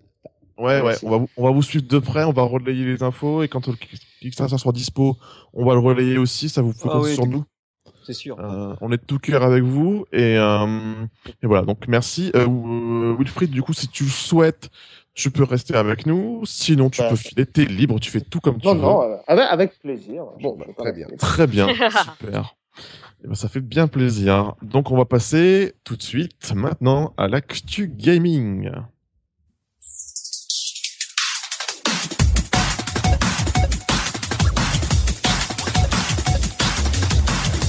Et donc, depuis tout à l'heure, pendant qu'on discute, j'entends un peu des bling, bling, bling, bling. Depuis tout à l'heure, en fait, c'est Cédric et Wick qui sont en train de déguiser les armes. hein. Ching, ching, ching. en train de préparer, de se préparer à se fighter, euh, ou pas, hein, peut-être. euh, ça- Oh non, pas tôt, non, c'est pas tant. Et Non, on non. attend. Chut, chut. Ouais. Chut, chut. Ben, voilà, on va regarder fait, tout hein. ça pour tout de suite. Et donc, en fait, vous allez nous parler d'un jeu quand même euh, qui est attendu depuis un petit moment. Euh, Voilà, je- si, si on pouvait, je pense, dans l'histoire de Game in the Pocket, le jeu euh, dont on a le plus euh, newsé, le jeu le plus attendu, je crois Ouais, bien je que c'est quand même celui-là, quand même. Hein, euh. Parce que pour qu'on news un jeu juste sur une screenshot, quand même, ça, Ouais. faut le faire. Et ça, on l'a fait. Euh, et ce jeu est, entre en plus dans la mouvance actuelle un peu des, des Zelda-like. C'est un peu le syndrome euh, GTA 5, tu vois. On news, euh, on news sur des teasers, on news sur des, euh, sur des screenshots, c'est, c'est formidable. Voilà, c'est ça. et là, pour le coup, c'est un jeu qui s'appelle Ocean Horn, qui sort uniquement sur iOS. Et d'ailleurs, je précise qu'il ne sortirait apparemment pas sur Non. Android. Eh, Les développeurs en ont parlé. Et ça, c'est dommage. Ils ne comptent pas le faire, en tout cas, pour l'instant. Bref, donc du coup, là, je vous laisse, euh, Cédric Will, euh, Bah, vrai que que... le combat commence, que, honneur ou pas. hein, mais parce que moi, cas, je, suis, je suis un ninja, moi. Tu sais, j'opère par derrière, donc... euh, euh, Te faire par derrière, t'es un ninja, d'accord. voilà. Toujours. D'accord. Donc, vas-y. Alors, Cédric Will, je sais pas qui. euh, Non, non, bah Ah, vas-y, Cédric, pardon, si tu Ah. veux. Ouais. Old scriptures tell about sacred emblems, relics that hold the power of gods. Their purpose was to maintain the balance of the world, but they lost their power in the catastrophe at the same time as Oceanhorn appeared. It is time to begin your journey. Seek the sacred emblems. This is the only way to get to Oceanhorn and find out what happened to your father. Ouais, donc euh, eh ouais, Ocean Horn, le jeu que tout le monde a vu il y a deux ans Au moins. C'est ça. Minimum, hein, euh, qui sortait de nulle part, qui montrait un sacré screenshot. Euh, moi, ce qui me... le screenshot en fait me faisait pas penser à Zelda, mais à et ça Ah, y est. Golden Sun, non? Ouais, voilà, Golden Sun. Mhm. Alors j'étais là, tiens. Puis pareil, comme il y avait des jars et tout, je me suis dit, bon, mais il manque plus que les bestioles et c'est bon, on, est- on a un remake. Non, non, bah oui, en fait, c'est une sorte de Zelda-like. Euh, un peu le Zelda-like du pauvre. Ça commence Ah, bien. C'est la like du pauvre. Oh, comment ça commence quoi. Non, mais c'est-à-dire que, en fait, c'est bon, l'histoire elle est un peu bateau. Et- Ah, ah, ah, bon. Ah, ah. Beau jeu de mots pour ceux qui ont joué au jeu. non, non. Non, c'est vrai parce que euh, du coup, comme on va de d'île en île, ça c'est ça- c'est assez sympa. Puis j'ai- j'aime bien, euh, on peut tirer depuis son bateau sur tous les ennemis qui à l'écran, c'est c'est assez sympa. Non, moi, moi, euh, techniquement parlant, c'est clair que le jeu, bah, c'est Ah bah, déjà on commence, on a les voix. euh, euh, le, le- le- euh, c'est en anglais, mais c'est c'est traduit en français, euh, c'est sous-titré Mhm. en français, donc ça, euh, qu'ils aient adapté ça, c'est c'est c'est vraiment sympa. Ça fait qu'ils vont pouvoir beaucoup. Je pense qu'ils en ont vendu quand même pas mal en France, malgré que le prix avoisine les, les presque 9 euros, je crois. Donc euh, et bah, et- pff, comment dire? En fait, le jeu, il est il, il est super beau. J'ai j'ai vraiment aimé, et c'est aussi un un point négatif pour mon appareil. Ah oui, ça, Parce que en fait, j'en veux pas du tout aux développeurs parce que les développeurs ils ont fait, c'est plutôt FDG Entertainment que après qui j'ai gueulé et je suis toujours en train de gueuler sur eux et je crois qu'ils vont m'avoir dans le collimateur. euh. Donc euh, c'est pour ça que je tweete pas avec euh, le compte euh, Game in the Pocket Ouais, bah eux. là, super, on va être blacklisté, bah super, merci non, non, Cédric. il y a Non, que- non, mais je... Merci Cédric. c'est pour ça que je le fais pas avec Game in the Pocket parce que les gars ils t'annoncent de à chaque fois que le jeu sortait et je voyais des vidéos, je me leur disais mais est-ce qu'il va tourner sur tel ou tel appareil? Et au fur et à mesure, enfin seulement deux ans, j'ai évolué d'appareil. Et les gars ils me disent ouais il y a pas de souci et même là juste avant le lancement. euh, donc euh, je leur ai pas demandé une version d'essai, même pas. Je, je me suis dit bah allez, euh, je vais l'acheter. Et du coup, je l'ai lancé et ben comme je me doutais un peu, j'avais bien nettoyé ma RAM, tout ça. Je commence, je fais 5-6 pas, boum, je vois mes, euh, ben, le framerate qui, qui chute euh, d'un coup. Bon bah sympa. Je donne euh, un petit coup d'épée, puis à Zelda, comme vous, dans Zelda par exemple, vous pouvez concentrer. Et euh, alors ça aussi c'est une erreur de gameplay, euh, je vais en parler aussi un peu après. Donc vous pouvez concentrer à la Zelda et vous tourner sur vous-même. Mmh. Euh, c'est ça sympa, mais moi là j'ai des baisses de framerate. Par exemple, il y a un boss, c'est celui avec les plantes qui spawn. Et ben je suis bloqué là, à cause du framerate du jeu. Euh, je peux pas aller plus loin, parce que de toute façon le jeu rame, et étant donné qu'en plus le boss nous fait légèrement ramer, ou que des petits, les petites bestioles qui nous envoient dessus, les petites plantes hélicoptères, dès qu'elles nous se posent dessus, nous font ramer. Bah moi j'ai une totale euh, baisse de DPS, de FPS, pardon. Ils osent me dire 30 FPS, je pense que je suis beaucoup moins. Donc, euh, et puis l'histoire, bon, je la trouve assez classique. Euh, le gameplay d'ensemble, alors, euh, je trouve qu'il y a beaucoup de problèmes de, de caméra. Euh, je me suis retrouvé euh, à mourir parce que sans faire exprès, euh, j'allais dans un coin, la caméra ne tourne pas. Je me suis retrouvé comme un con, je voyais pas où était mon personnage. Il- Alors, la caméra me montrait qu'il dépassait l'écran, enfin le, le décor, comme s'il s'enfonçait dans le décor, mais en fait il bougeait pas. Donc je me suis dit tiens c'est une warp zone et Ah non oui, en fait j'ai l'ennemi qui est arrivé, il m'est tombé dessus, je me suis fait massacrer. En fait j'ai perdu je sais pas combien en 4 heures de jeu, je sais pas combien de fois je suis mort à cause de, de ça. Et aussi au, au niveau du gameplay j'ai un souci, c'est en fait quand on donne un coup d'épée et normalement euh, enfin à la Zelda tu donnes un coup d'épée. Moi je parle que des deux premiers, toutes les autres merdes j'y ai pas joué. Enfin non, je déteste. Donc, du coup, euh, donc du coup, en fait, quand tu donnes un coup d'épée, t'es obligé de relâcher et redonner un coup d'épée pour reconcentrer. Tu peux pas donner un coup d'épée laisser concentrer ensuite pour qu'il tourne. Donc en plus avec mon frère, je vous raconte pas. Donc ça fait des, des combats brouillons. Euh, et c'est pour ça que je suis pas trop fan, pareil, euh, avec le coup de l'inventaire euh, qui nous permet de pas afficher plus d'un outil à la fois Mmh. soit le bouclier, soit la bombe. Donc voilà. Sinon, à part ça, si vous, je pense que si vous avez un appareil dernier cri, il doit tourner impeccablement, donc vous n'avez pas le problème de framerate. Ah oui, je te confirme. Et moi, mais moi, je m'ennuie un peu. C'est, je veux dire, euh, j'ai, je sais pas combien de jeux euh, à tester en ce moment, et c'est un peu ma, la petite déception que j'ai eue par rapport à tous les défauts qu'a le jeu, euh, sans, sans compter le framerate. Hein. Je parle vraiment. oui, mais c'est euh, après, le framerate, c'est autre chose. Après, c'est par oui, voilà, mais c'est vraiment. si t'as le, le jeu de façon optimale, euh, enfin... Et du coup, là, on voit que par rapport justement à Wilfried, ce que tu disais tout à l'heure, que en fait, finalement, du Oui. coup, euh, euh, votre jeu va pas sortir sur Android à cause de, enfin, qu'il y a une multitude de devices, d'une multitude de puissances. Et mine de rien, là, on le voit que sur iOS, euh, ça commence à être un peu aussi le cas. Et alors, regarde, là, il y a quelqu'un qui râle parce que le jeu ne, ne tourne pas comme Ouais, il faut sûr. sur euh, sur Ah, son le- device, le- quoi. Le, par exemple, nous, euh, le device le plus low qu'on qu'on fait, euh, qu'on- sur lequel on fait tourner euh, l'épisode pilote, là, c'est euh, 4S et iPad 2. mhm. Euh, Ça va.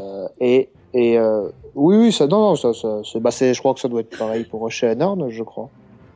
Je crois Ouais, en théorie, les- Bah, pour avoir, enfin, pour avoir fait le jeu, euh, je trouve qu'il est très beau dans sa direction artistique, c'est super chouette. Ah oui, c'est magnifique. C'est les, les couleurs, le, le, Ah oui, le- non, le mais choix, le choix l'image, des rien que, rien qu'on lance le jeu, l'image d'intro, euh, cette mer avec l'île, déjà, moi, j'étais, la- euh, j'étais bluffé, quoi. C'était, c'était, c'est vraiment la- magnifique, quoi. Et la super musique. euh, Ah bah, Nobuo euh, Uematsu, ouais, déjà, voilà, quand tu vois, ça, quand- déjà, quand Par tu vois ça, je, je- je suis surpris qu'il rame. Alors moi j'ai un iPhone 5, donc ça rame. Ah, mais c'est normal. ah, moi, moi, ça me rame pas du tout, il y a, il y a pas aucun C'est problème. normal Mais, qu'il euh, rame sur un iPod Touch parce que moi c'est un iPod Touch 5. Donc du Hmm. coup j'ai le C'est j'ai les mêmes c'est pas- capacités que l'iPhone 5 sauf que j'ai moins de RAM, j'ai la moitié de RAM. Ouais, bah t'as un, t'as Ça, c'est un à- 4S. Ouais voilà, un Ça- 4S Ça doit surboosté quoi. pareil. Mais euh, bah nous par exemple, je sais que le, le aux dernières nouvelles, nous le, le jeu sur 4S tournait euh, à 30 FPS par exemple.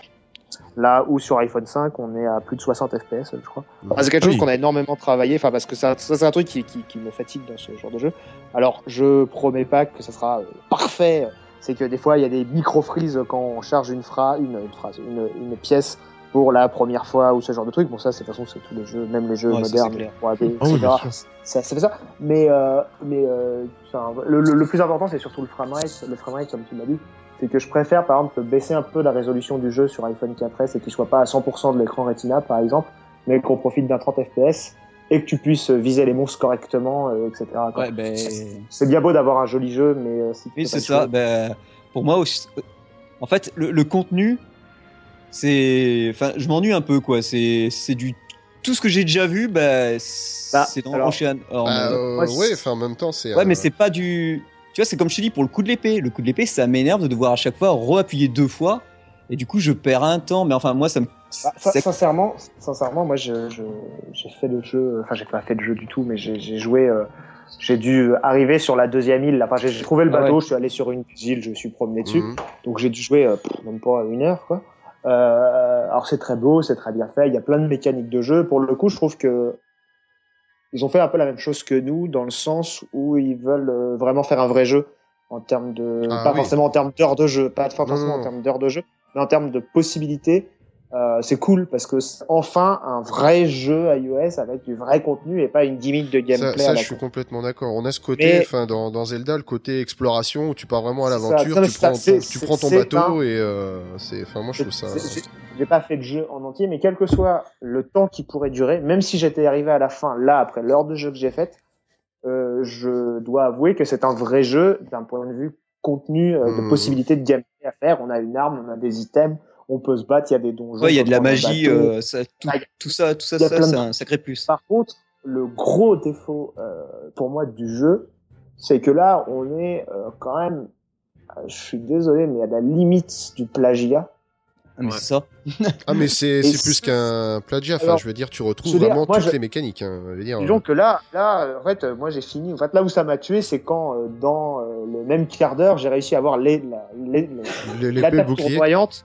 Non, mais l'attaque tournoyante Ah oui, et le bateau de oui. cœur, quoi. Là, Mm. ah, c'était une accumulation. Et même si euh, je jouerais sûrement plus au jeu, ça m'a quand même tué. C'est que il y a un truc que je fais très attention sur Forgotten Memories, c'est toujours cette, ce- ce- cette espèce de, de lien qu'il peut y avoir entre l'hommage et le, Voilà. et le copiage Le plagiat, ouais.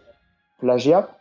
Et, euh, et, et- et ça, ça dépend du point de vue de la personne. C'est-à-dire que nous, il y a sûrement des gens qui vont dire Oh, c'est totalement Alan Wex, le titre du trailer. c'est exactement- Bien sûr, c'est la même chose, tu crois qu'on a fait quoi C'est c'est bien évidemment que c'est le but de faire la même chose. Évidemment qu'il y a une lampe torche dans du noir pour faire comme Silent Hill. Et évidemment que. Que- Qu'est-ce qu'on a d'autre? Évidemment que, tiens, la petite fille derrière la grille, c'est une référence à Silent Hill 2, évidemment mais ça reste de la référence. On a notre, enfin, j'estime en tout cas qu'on a notre propre univers. On joue un personnage féminin qui est une flic. Je pense que jamais j'ai vu que sur Rival Horror où on joue un personnage féminin qui plus est qui était une flic à part Silent Hill 3 et c'était Parasite Eve. Et Parasite Eve, d'ailleurs, c'est pas pour rien qu'elle a la même couleur de cheveux que l'héroïne de Parasite Eve. Ouais. Euh, c'est voilà, c'est, c'est- on, Ouais, on c'est est constamment euh, comme ça. Comme pour le cinéma L'introduction avec fait- Tarantino, quoi. C'est la même chose, c'est ça, c'est par exemple notre introduction. Ça fait, c'est très Twin Peaks. C'est-à-dire que quelqu'un qui connaît Twin Peaks, c'est, Hum, ça fait un peu Twin Peaks. Et il y a un moment, il y a un plan, un peu plus tard dans l'introduction, où c'est vraiment le même plan que Twin, le- vraiment le même plan. J'ai réussi, réussi à reconstituer ce plan de Twin Peaks dans le jeu. Et celui qui connaît se fait, ok, d'accord, c'est ok. Je sais exactement ce qu'ils veulent dire avec cette scène-là parce que, ok, là c'est Twin Peaks, c'est volontaire. Mais c'est pas pour autant euh, l'histoire de Twin Peaks, c'est pas du tout la même chose que Twin Peaks, c'est juste graphiquement, là, ça ressemble à Twin Peaks. Il y a des fois, il y a des éléments de gameplay qui vont ressembler à Resident Evil, mais ce n'est pas la même chose quand même. Et je trouve que Ocean Horn, euh, pardon, euh, là, c'est quand même chaud. moi, je serais, Nintendo, là, je, vous serez un petit Oui, enfin, bon, de, lors où on ne verra jamais, euh, on verra jamais de licence Nintendo sur euh, sur iOS. Je vois pas pourquoi il y en a qui se priveraient. On parle en ce moment, enfin, ah, on a pu le voir dans les news. D'un, on parle tout le temps de Zelda-like, Zelda-like, mais là, tu, tu l'as en clair Enfin, c'est sûr que là, tu peux pas passer à côté. De toute façon, ça va être catégorique. Soit les gens vont vont le détester parce qu'ils vont dire que c'est c'est un plagiat total de Zelda, et d'autres euh, vont se dire, bah cool, je vais, je peux pas avoir Zelda sur iOS, mais bon, voilà, j'ai quelque chose de, de au niveau de la qualité de la réalisation, ok, ils auraient fait un Zelda-like, mais, bâclé par-dessus la jambe, là, ok. Mais là, ils te font un Zelda-like, mais avec une qualité vraiment euh, oui, C'est pour ça que je reste globalement assez modéré dans le mm. sens où, en fait, c'est à double tranchant. Soit ils font un jeu nul et ils se font foot d'eux, ah bah soit ils font un jeu réussi et euh, c'est limite le renouveau de la licence Zelda. Mm. Mais euh, et je pense que vu que le jeu est bon, ça va passer, c'est pas un problème. Ah oui, oui, non. Mais... Ah oui, il est, il a de bonnes critiques. Il est, hein. il est, mais c'est vrai que c'est vrai qu'il n'y a, pas ils se sont quand même pas posé de grandes questions. Il n'y a pas beaucoup d'innovation. Enfin, ah bah, euh, je, en 4 heures de jeu, j'en ai pas vu. Non, non, parce que que ce soit dès le début où tu as le héros qui se réveille, voilà, de la même façon. Je dis attends là. Ah Donc c'est clairement un mélange entre Link's Awakening et Wind Waker. Et euh, et enfin, moi, pourtant, j'y ai pris vraiment un réel plaisir d'avoir vraiment ce côté ah, exploration, hein. de prendre mon bateau, euh, d'aller d'aller visiter toutes les petites îles. Après, on retrouve exactement les mêmes mécaniques. C'est vrai que le personnage est muet. Euh, tu vas apprendre un petit peu les différentes histoires sur chaque île en, en parlant aux personnages qui vont te donner des quêtes à résoudre, etc. On retrouve toute cette même mécanique, mais avec moi, ça a parfaitement fonctionné, quoi. Enfin, vrai tu, sais, tu sais, je, je, je pense simplement, euh, je sais pas qui c'est là qui faisait, euh, qui, qui critiquait un petit peu le jeu. C'est Cédric, c'est ça? Ouais, ouais, c'est oui. Ah, le troll, bah, oui, c'est tu, tu, Est-ce que tu, est-ce que tu es un, est-ce que tu es fan de Zelda ou bah, modérément enfin, moi, je suis ça, Justement, c'est ça, des versions NES jusqu'à Link's Awakening. Après, il y a que la version, euh, si je me souviens bien, c'était N64. Et après, tout ce que j'ai joué après, ça m'a gonflé. Comme euh, le fait chez Ocean Horn. Tu sais, c'est, il y a un truc que, que j'ai remarqué récemment j'ai joué à, je sais pas si vous avez fait ou entendu, enfin vous avez forcément entendu parler de Deadly Premonition. Oui, bah bien sûr, oui. Ouais. Qui est, qui est, bon, bah, je, je, suis fan de Twin Peaks. Hein, oui, donc oui, t'étais obligé de, donc, de succomber voilà, voilà euh, c'est ça. Non, mais c'est-à-dire que, enfin, on, on, est, c'est du Ocean Horn, hein, c'est pareil, c'est-à-dire que c'est plagié. Enfin, c'est, sincèrement, c'est du, c'est du plagiat, c'est, c'est, à, Enfin, sincèrement, il y a des trucs euh, en termes de narration, en termes de personnages, en termes d'esthétique, c'est les musiques, c'est la même chose. Ah mais oui, mais de toute façon, c'est sûr. Et pourtant, je pense que les fans sont vraiment ravis de ça. Et moi, je suis le premier à, dire que, que Deadly Premonition, c'est honteux d'avoir fait ça, etc. Et je suis le premier tu parles au niveau quoi Ah, c'est quand même trop bien. Tu, tu parles du gameplay ou tu parles euh, de, de l'histoire? Non, non, ça, le gameplay. non, non, mais je sais bien. Je sais bien qu'il faut passer au-dessus, mais voilà. Non, mais euh, ce que je veux dire, c'est que justement, une partie de moi dit, mais c'est honteux, etc. C'est pas vraiment respectueux de l'œuvre originale qu'ils essayent de, bah, de, de soutenir d'une certaine manière et de, de, de transmettre aux autres. Mais en même temps, c'est, ils se sont quand même qu'ils aiment à la base Twin Peaks et rien que le fait de jouer à Twin Peaks en jeu vidéo, de prendre ma voiture pour aller au commissariat pour boire du café et manger des donuts, eh bah ouais, ça, ça marche parce que je suis fan de Twin Peaks. Et celui qui a juste vu Twin Peaks comme ça, il fait ouais, non, c'est une copie bête et méchante. Moi, je suis pas fan du tout de Zelda, je suis un gros fan de Wind Waker seulement. Et une partie de moi est très contente de Shonen parce que ça reprend. Bah, euh, moi, je te rejoins euh, là-dessus. Enfin, c'est vrai que ce côté, voilà, exploration, moi, ça, ça marche complètement, quoi. Enfin, voilà, c'est sûr, comme tu dis, euh, Cédric, ça reprend les, voilà, les. Et moi, moi, moi, que ça reprenne, c'est, c'est pas trop ce qui me gêne. Ce qui me gêne, c'est tous les défauts techniques qu'il y a et. Euh... Enfin, les défauts techniques sont pas. Enfin, moi, je ben, qu'ils sont. Min... que... Comme tu me dis, moi, le coup de l'épée, mais moi, ça, je l'ai même pas vu. C'est, c'est passé inaperçu. Ben, moi, le boss, euh, je dis le boss de, des tentacules et celui. Euh... Et aussi, euh, quand j'ai eu, j'ai eu quatre gobelins autour de moi, plus un, un corbac qui, qui m'attaquait du ciel là je peux dire, j'étais là, euh, je donnais des coups d'épée et après j'ai essayé de m'écarter pour pour ben, pour donner un truc, voilà. Ou alors par exemple, t'as la bombe sur toi, t'as t'as un mob, tu veux lancer la la bombe mais t'as pas le temps, le mob il te fonce dessus. Bon, ça c'est, j'ai vu aussi qu'il y avait pas mal de de scripts comme quoi les mobs ils te foncent dessus. C'est pour le suicide. J'ai remarqué, c'est assez, assez sympa. C'est que t'as une bombe sur toi, t'as quatre mobs, t'en as un qui est scripté pour te foncer dessus. J'ai fait plusieurs expériences, tu vois, j'ai vu que j'avais mon framerate qui descendait, que je peux pas aller faire le boss. Je me suis promené sur cette île avec mes bombes et je me suis pris euh, des. Il y a si- si-. S'il y a vraiment euh, quelque chose que je pourrais reprocher, euh, c'est qu'ils ont essayé une certaine assistance sur euh, certains gameplays du jeu. Par exemple, le, pour pouvoir viser avec une bombe, tu vois bien quand même Oh. qu'il y a une assistance pour que ça Ouais. tombe sur une île. Parce que de Par toute façon, c'était pas géré. Euh, oui, non, mais voilà, justement, c'est c'est de là où je voulais en venir. C'est vrai que pour certains passages, euh, le gameplay, ça reste quand même assez compliqué Oh. avec le tactile. Ne serait-ce que diriger le personnage sur des passages exigus, sur des passerelles. Ouais, ouais. Euh, voilà, il suffit que ça tourne à l'équerre. euh, C'est très très dur de suivre le chemin et de pas se casser la gueule. Surtout, Ouais. bah s'il y a pas de mur invisible, s'il y en a, bon, heureusement pour nous, voilà, on va pouvoir rester sur le chemin. Mais autrement, ça reste vraiment euh, assez compliqué de, de suivre le, le chemin. Donc, ce qu'il faudrait ok. qu'il fasse déjà pour le framerate, c'est juste d'enlever les ombres. C'est con, mais c'est ce qui bouffe le quasiment le plus dans le jeu, je pense. Parce que euh, j'avoue, c'est c'est magnifique le jeu. C'est impressionnant comme ils arrivent à bien Ah oui, gérer euh, tout ce qu'il y a. Ah. Quand, moi, j'adore me balader dans la mer. Franchement, je, je pars avec mon bateau, je fracasse, je vais d'île en île et j'essaie de buter les tonneaux, les machins, parce que le reflet de l'eau est magnifique. Ah oui, non, Ouais, non, puis t'as la musique qui va avec, qui est su- sublime. Enfin, c'est des petits détails à la con qui, moi, qui m'énervent. Après, je pense que quand le framerate aura augmenté, qu'ils auront réglé le problème, je pense que j'apprécierai encore un peu plus le jeu.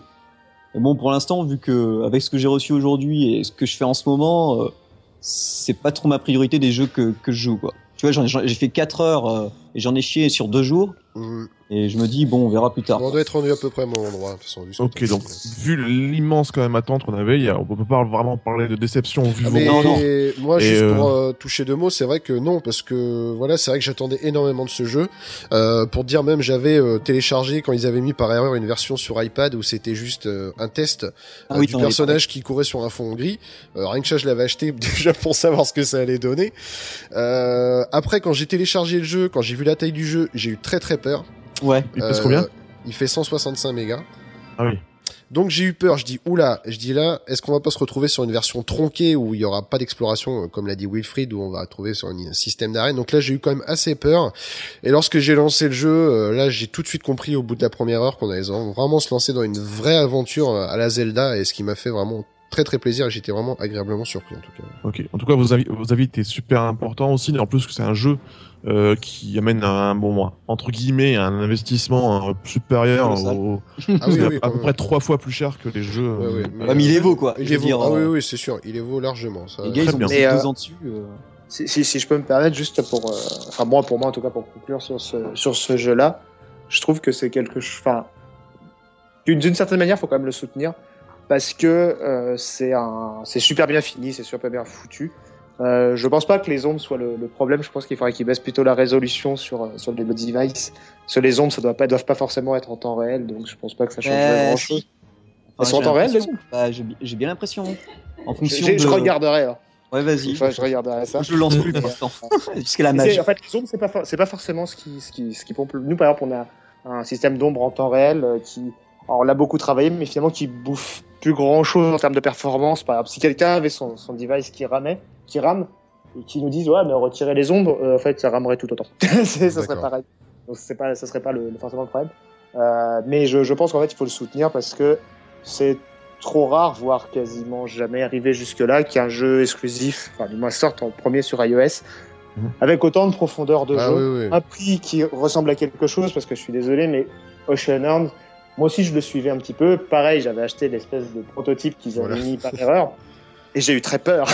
Et en fait, Toi aussi. Quand, ce prototype est sorti, il est sorti à 79 centimes. Et en fait, le première chose, la première chose que je me suis dit avant de l'acheter, parce que j'étais quand même curieux, c'était merde. C'est un jeu à 79 centimes. Ouais, ouais. Vraiment de la merde. Ouais, ouais. Et, et c'est bête, mais c'est vrai. Et, Bah ouais, et, franchement, je, je, je, je n'achète plus de jeux en 3D à moins de 8 euros. C'est pas, enfin, Ouais, ça sert à rien. c'est- vrai qu'il y a Ouais, le prix justifie, enfin totalement. pas tout le temps, mais bon, tu dis quand même que le prix justifie un minimum de qualité. Ah, mais quand, quand, quand- quand je vois euh, des jeux comme, euh, je sais plus comment ça Époque, par exemple, je Le regardais premier. le trailer, le ça avait l'air premier, ou sympa, le premier Époque, euh, de bah le premier, tout. euh, ouais, bon, Ah, je vais en euh, parler d'ailleurs après. un- Deux, tiens, 3 tiens. euros ou un truc comme ça, je l'ai acheté en me laissant séduire par Mm. le visuel. Et, et, et sincèrement, euh, c'est juste. Enfin, c'est du Infinity Blade. Ouais, c'est super. Enfin, la- la- oui, bah c'est du, c'est du tir euh, couvert et voilà, t'avances, il faut te cacher, faut et- tirer, faut cacher, faut tirer. quoi. Voilà, et, et, et sincèrement, je trouve que Sean Arms, pour le coup, donne un grand coup de pied dans la fourmilière à ce Mhm. niveau-là. Et, euh, et nous, on va, enfin, on essaie en tout cas de faire la même chose. C'est-à-dire que le jour où Forgotten Memories sortira euh, sur iPhone, là, l'épisode, il est gratuit. Euh, et, euh, mais le jeu, le jeu final ne coûtera pas 2,69€. Oui, oui, bah, en même temps, proche voilà. des autres, de- de- de- du prix de du prix de Sean Arms en fait. C'est-à-dire euh, entre euh, je sais plus, je sais pas, entre 6 et 10 euros, j'en sais rien, ça Mhm. dépendra du moment venu. Mais euh, mais il est clair que ça sera pas bradé comme ça parce que c'est c'est enfin c'est juste pas possible. Ah non, Et non, c'est pas- sous vers le bas de toute façon. hein, donc, euh, Voilà, c'est contrairement à ce que peuvent dire beaucoup de gens sur les forums etc. On s'en met pas plein les fouilles parce que Oui, parce qu'il y a beaucoup de frais à côté, parce qu'il faut payer les gens, il faut faire un autre Et jeu puis si après. t'es un éditeur, tu pleures. Et si t'es un éditeur, tu ne vois jamais la couleur de l'argent. Ouais. Donc c'est Et euh, non, non, mais même tout simplement, euh, enfin voilà, le, le preuve en est qu'on ne s'en met pas plein les fouilles. Ça fait six mois que ça doit faire pas six mois, mais ça doit faire au moins quatre ou cinq mois qu'on travaille sur l'épisode de pilote et qu'on diffuse gratuitement. Il y a pratiquement, ouais, il y a bien une heure et demie de gameplay entre une heure et une heure et demie. Oui, oui, oui, Donc- oui. Il y a de quoi quand même se faire une idée, hein, donc. euh, Ah oui, oui, complètement. Il y a, il y a vraiment un mini scénario à lui tout seul, Mhm. etc. Mais c'est, euh, enfin voilà, c'est, faut vraiment, enfin, je- sincèrement, je pense vraiment qu'il faut soutenir ce, ce genre de, d'initiative, malgré le fait que moi, je suis en demi-teinte dans le sens où c'est vraiment trop copié. Mais voilà, il y a du contenu, c'est de qualité. Et malgré quelques défauts qui sont inhérents à tous, enfin, tous les jeux, hein, même GTA V, on peut lui trouver plein de défauts. Ah oui, oui, non, c'est euh, voilà. hein. Mais je pense que c'est vraiment important que des jeux qui ressemblent à quelque chose sortent enfin à des prix qui ressemblent à quelque chose. Bon, bah, de toute façon, on, on le voit de plus en plus. Hein. Tu vois des jeux comme euh, XCOM ou des choses comme ça qui sortent sur iOS. Ouais, bon, c'est certes. super, c'est super soient- Ah oui, voilà, c'est voilà, c'est sûr. Génial. Je sais pas ce que donne la version iOS, génial. mais la version PC, c'est juste magnifique. Hein. Ah ouais. Ouais, Ouais. ouais, c'est très bon aussi. hein. En tout cas, la Et, version euh, PS3 en démat est une horreur. Moi, je, Enfin suis, bon. je suis, je suis un, un- je suis très, euh, très reconnaissant à Square Enix, par exemple, de pratiquer des, des tarifs aussi élevés sur des jeux qui ressemblent à quelque chose. Parce que même Ouais, 15 ouais. euros dans un, dans un, euh, je sais plus, Yes, euh, la fin du monde avec toi, là, je sais plus comment ça se dit en anglais. Ends of, Euh, ouais, Ends World, The oui. End of World with Ouais, You. ça, voilà, bah, 15 c'est ça. euros, je suis désolé, c'est, pas cher. Mm. Je veux dire, Surtout sur que c'est un jeu DS à la base. Voilà, euh, Ghost Trick de Capcom, Voilà. ça vaut 8 euros pour achète Ouais, ouais. tous Pour tous les épisodes, ouais, ouais. le jeu est monstrueux. C'est un jeu qui vaut au moins 30 euros en boîte. Faut avoir la DS, etc. Et le jeu sûr. est parfaitement réadapté à l'iPhone. Et, et, et je comprends même pas d'ailleurs que ce jeu n'ait pas été dans le dans le top des applications les plus téléchargées gratuitement. Quoi. Euh, pourtant, nous, on l'a, on l'a quand même beaucoup sollicité. Enfin, moi, on l'a Ouais. beaucoup aimé ici quand on l'a testé. C'est vrai que c'était, en plus, comme tu dis, c'est un jeu qui se prête, mais entièrement au tactile, en plus. Donc, euh, Ah voilà, en il a plus, toute sa place sur iOS. réadapté. Ils C'est l'ont parfaitement réadapté. Oui, mais malheureusement, euh, pour, enfin, on va, on va conclure parce qu'après sinon. Mais euh, c'est- c'est- de toute façon, il y a une mauvaise habitude qui a été installée avec des jeux gratuits ou euh, quasi gratuits, et donc du coup, la mauvaise habitude est installée et euh, un certain Ouais. public un peu plus large peut-être a vraiment beaucoup de mal à mettre plus d'un euro dans un jeu, Ah oui, voire oui, même non, mettre, même ne serait-ce qu'un euro. Donc, euh, Mais ne serait-ce que, même ne serait-ce qu'acheter des crédits dans un jeu gratuit. Bon, moi, je suis personnellement allergique à cette politique-là du free to T'inquiète pas. Mais- mais parce que non mais moi je suis surtout allergique dans le sens où je trouve que qui, qui, qui casse les règles de gameplay pour faire du fric. Tout à donc fait. ça c'est c'est juste n'importe quoi. Mais euh, mais je veux dire quand, quand enfin quand je vois des gens qui sont prêts à se faire chier à pirater leur iPhone ou leur Ah Android oui, non, bah ça, oui, pour ça, ça- installer un crush je sais pas quoi là Candy Crush pour avoir des crédits illimités non enfin, Ah Oui, non, là, ce- vraiment, ce, ce c'est- genre de personnes jamais ce genre de personnes jamais tu leur tireras le moindre centime ça ne sert à rien de s'occuper d'eux c'est Voilà. vraiment. Voilà. De toute façon, je serais toujours triste de taper sur Google une recherche d'un jeu, d'un titre de jeu, et de voir le côté APK. APK Ouais, derrière. ouais, ouais, tout le c'est temps, ça. tout le Ah temps, ouais, tout le ou- un film d'ailleurs. ou même un film même-. Tu serais le, tu, tu- si tu savais, euh, parce que comme sur Google Plus, il y a, il y a, il y a plein de groupes et il y en a un spécialisé jeu Android. Si tu savais le, tous les jours, je vois un jeu en phare qu'il y a sur ce, sur ce groupe. Et quand je regarde, à chaque fois, ils proposent l'APK du jeu. Ouais, Et moi, qu'est-ce que je fais? Je vais sur le site et je le, tu sais, euh, ben, je le, je le dénonce à Google. Mais le problème, c'est que comme il c'est pas lui qui hébe- héberge l'APK, Mhm. bah du coup, euh, ils Ouais. pourront rien faire. Mais Non, mais c'est une des raisons pour une des nombreuses raisons pour lesquelles on va pas non plus sur Android parce que je crois que ça s'approche du malheureusement. 98% Ah de piratage. oui, on le peut piratage. le voir, ouais, c'est sûr. Mais non, mais on va on va gagner. Enfin, je veux dire, le temps qu'on mette à le développer sur Android, on va gagner moins de sous que ce que ça nous aura coûté Mhm, au final. c'est sûr. donc, euh. Et ça risque même d'entacher les, les, les ventes iPhone. euh, euh, parce que les gens se disent bon attends j'ai un Android ou une tablette je vais le télécharger je vais pas l'acheter sur iPhone Hmm. Ouais. Donc du coup, Non, mais c'est vraiment, Ouais. euh, c'est vraiment particulier, quoi. C'est un gros problème de l'industrie euh, mobile en tout cas. Bah, ce qu'ils vont gagner, c'est qu'ils auront plus que des jeux gratuits avec de l'INAP, et puis c'est tout, quoi. Ouais, et puis et encore, c'est du jeu gratuit avec de l'INAP, tu peux très bien faire. euh, Par exemple, nous, on pourrait très bien faire un jeu en format épisodique tous les mois. Par exemple, si on prépare tout le jeu pendant un an, on diffuse un épisode tous les mois à 2 euros, par exemple, ou, ou n'importe. Ou même, on pourrait même faire un jeu gratuit avec où on paye ses munitions ou ce genre de truc. Si on arrive à bien équilibrer le truc, possible. Non, mais le problème, c'est qu'en plus, les gens n'y joueraient pas parce que les gens ne jouent, les gens qui consomment ce genre de truc ne jouent qu'à de la merde. C'est-à-dire à du Candy Crush, à du, à du BGOL-like, du ça. Angry Birds, etc. Donc, euh... non pas que ce soit spécialement de la merde, hein, mais c'est c'est pas. Je vais devoir vous couper avancer. tout de suite là maintenant, parce que sinon, Inter relance, Inter relance, Inter relance, c'est super intéressant, mais euh, on a une émission à conclure, à terminer, il y a encore deux, deux tests. Bon, je vais y aller vite, je pense, du coup. Euh, non, on s'en fout, on va aller à la fin de l'émission. On a- On a plus le temps là, Geoffrey. C'est fini. là, oui. Et du coup, Ocean Horn, c'était un jeu qui était très attendu, et grâce à vous trois, du coup, on a eu le droit à une analyse super intéressante. Il y a eu une analyse qu'il méritait vis-à-vis de sa qualité, de ses qualités et de l'attente qu'il a créée. Donc, c'est vraiment, en tout cas, je vous remercie en tout cas tous les trois pour euh, votre avis très intéressant. De rien. On peut, on peut refaire si tu veux. On peut faire un petit, un petit résumé si, si, si non, jamais. non, non, c'est Ah bon, très très d'accord, bien comme ça, merci.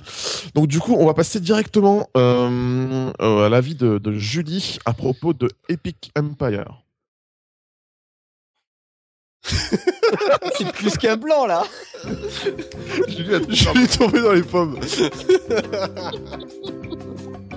Ou Julie. Julie, on t'écoute. Julie a disparu dans les abîmes du 2.0. Ouais, c'est ça. Julie, tu as muté, tu es parti. Non mais c'est bon, je crois qu'on a le temps de passer trois fois le trailer à suivre. Tu peux revenir maintenant. Ouais. Non, je crois qu'il y a un souci. hein. Bon. Julie? Julie une fois, Julie deux fois, Julie trois fois? C'est encore ses chats. Ça va être ça. Allô, Julie? Bon, je crois que Allô? Julie... Ah ça y est, je pense que ton blanc est fait là, il me semble. hein. Si oui, tu veux, non, mais le truc, c'est que en, en plus, mon micro s'était éteint. Enfin bref, c'est. Ah, c'est ton micro qui a voulu faire le blanc pour toi, c'est ça? Ouais, c'est ça. Bah, j'ai fait le blanc et puis après, mon micro a pris le relais. D'accord. Donc, euh, donc euh, oui. Euh, donc, on en était à Epic Empire, un jeu de Pocket Gems. Alors, c'est les mêmes qui avaient fait euh, Campus Life, euh, tout ça, machin, machin. Donc, c'est euh, c'est un petit jeu, un petit euh, RPG euh, où euh, ben tu construis ton village et tu tu vas combattre des bandits qui ont euh, qui ont détruit ton village à l'origine. C'est pour ça que tu en construis un autre en fait. Oh. Voilà. Donc euh, c'est un petit jeu euh, qui est euh, gratuit. C'est assez sympa à jouer. Moi, ça rame un peu, je dois avouer, pour ceux qui ont un 3GS. euh, si vous aimez pas euh, Eh ben, perdre un peu de temps. dans le clan, t'iras dans le clan de Cédric et puis vous allez faire une page Facebook pour dire euh, non, euh, non, pas non. Bah pardon, désolé, vas-y continue. Je vais pas te. Ouais, donc ça tourne quand même. Par contre, le truc que j'ai apprécié, c'est que ça me prévient, c'est-à-dire que ça télécharge le jeu, ça me prévient que c'est pas optimisé pour mon device, mais que je peux quand même y jouer. Donc c'est une version qui est un petit peu moins euh, optimum, on va dire, pour mon device en fait. Donc je pense qu'une fois que j'aurai changé de device, ça ira beaucoup mieux. Mais euh, du coup, euh, là c'était super lent les temps de chargement, mais sinon les temps de jeu étaient corrects quand il y avait des phases de jeu, des phases de combat, des choses comme ça. Donc c'est c'est très appréciable.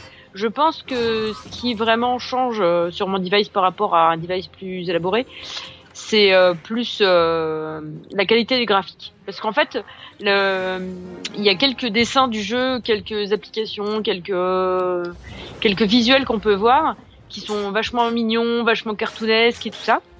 Et du coup, sur mon sur mon device à moi, ça fait un petit peu un petit peu mochisé, tu vois. Mais euh, sinon, c'est pas mal. Moi, j'ai bien aimé. Euh, le truc euh, juste un petit peu chiant, c'est que c'est un jeu à énergie. Donc, faut avoir, faut prendre son temps. Mais c'est moins pire qu'un certain jeu auquel on avait joué avec Cédric, dont on n'a même pas parlé dans l'émission tellement il était lent. Mais euh, du coup, c'est euh, c'est assez sympa. J'ai beaucoup aimé. C'est bien pour jouer un petit peu comme ça. On n'est pas obligé d'utiliser euh, deux mains pour jouer. On peut y jouer avec une seule main. C'est très pratique. Et euh, j'ai vu aussi qu'il y avait euh. On peut jouer aussi en en ah en PVP en fait. Donc euh, c'est-à-dire euh, sous forme d'arène ou de, de trucs de ce genre. J'ai pas encore eu l'occasion de tester. Je ne sais pas si ça se débloquera avec une nouvelle version puisqu'il vient de sortir en fait. Ou si ça va se débloquer avec un niveau plus élevé que le mien, parce que pour l'instant, bah, je suis niveau 2. Le passage des niveaux est très lent, par contre. Donc, faut vraiment avoir, euh, enfin, très lent. j'ai commencé aujourd'hui, ça va, tout va bien quoi. Euh, J'attends avec impatience le niveau 3 pour débloquer de nouveaux trucs, donc euh, voilà. Euh, le truc qui est sympa, c'est qu'on peut crafter son armure, c'est-à-dire qu'on va Mhm. on fait on va faire des loots quand on va quand on va combattre les bandits, on va looter des pièces d'armure et tout ça. Et avec ça, on va pouvoir les utiliser pour upgrader nos, nos pièces d'armure déjà, enfin déjà sur nous. Donc on va upgrader euh, bah, notre épée, euh, notre casque, euh, notre cuirasse, notre plastron, tout ça, tout ça. Donc c'est pratique. Et, euh, et voilà, en fait, c'est c'est pas mal déjà. C'est sympa. C'est un ouais non mais vraiment il est moi il m'a plu ce petit jeu quand même. Alors je vais pas dire c'est pas les coups de cœur du siècle, Mhm. mais euh, franchement je trouve que pour un jeu qui n'est pas censé tourner sur mon device, il tourne pas trop trop mal et euh, c'est assez c'est assez sympa. Après c'est sûr que si t'en il faut prévoir soit de faire de l'investissement en in-app purchase si t'as envie de jouer en continu pour recharger ton énergie, soit de euh, de prévoir un jeu à côté comme ça tu laisses tranquillement ton ton énergie se recharger, tu fais autre chose à côté et tu reviens euh, de temps en temps. Moi c'est parfait pour quelqu'un qui joue par exemple dans les transports en commun. Tu vas faire ton petit jeu euh, le matin quand tu vas au boulot, Mhm. hop, tu bosses, tu rentres le soir, tu fais ton petit jeu tranquille, tu vois. Enfin, tu peux progresser tranquillement comme ça. Et, euh, et je trouve que c'est c'est rafraîchissant un petit peu de trouver sur un de tomber sur un petit RPG comme ça, euh, assez sympa. Les pour l'instant les, les seuls trucs que j'ai construits dans mon village, ça s'est construit relativement vite sans que j'ai besoin d'accélérer le la construction. Donc j'ai bien aimé. Le, le point noir du jeu, à mon avis, c'est le fait qu'on n'ait pas le choix du héros. En fait, on est obligé d'avoir un, un petit combattant. Euh, on peut pas choisir ni le sexe du héros ni l'optimiser. Les seuls trucs qu'on puisse améliorer, c'est l'armure. J'espère qu'avec euh, les versions ultérieures, il y aura des skins d'armure qui vont évoluer. Ce serait sympa de voir son armure évoluer en fonction du niveau de l'armure, parce que là on voit juste le niveau qu'augmente, Ah oui, on voit pas le skin changer. Donc c'est un petit peu dommage. Mais euh, mais j'ai vu qu'il y avait du contenu qui allait être implémenté. Euh, alors d'ici une prochaine euh, une prochaine mise à jour. Alors je vais pas dire la prochaine parce que c'est pas précisé, mais euh, j'ai vu qu'il y avait du contenu qui allait être implémenté. Donc euh, donc ça peut être pas mal. On peut voir. ouais. Je pense que ça peut être sympa. Voilà voilà. Très bien. Merci Julie pour ton avis éclairé. T'es un peu notre pro de, ce genre de jeu, donc c'est toujours intéressant d'avoir ton Mhm. avis euh, sur des Ah jeux bah, comme ça ça. vaut ça vaut pas un vrai euh, un vrai RPG ou un vrai MMO sur PC, ça c'est sûr. Mais disons que voilà, c'est un petit jeu. euh, je dirais que c'est un c'est un RPG casu en fait. Voilà, c'est le truc que tu joues avec une main, euh, c'est parfait quoi. Impeccable. bien. Ce qu'il faut à Geoffrey, quoi. Ou pas. On ne dira pas ce que tu fais de l'autre, mais bon. Voilà. Bref. Euh, merci Julie euh, pour ton avis éclairé euh, sur le jeu. Et du coup, on va passer tout de suite à mon avis express de, sur le Humble Mobile Bundle 3.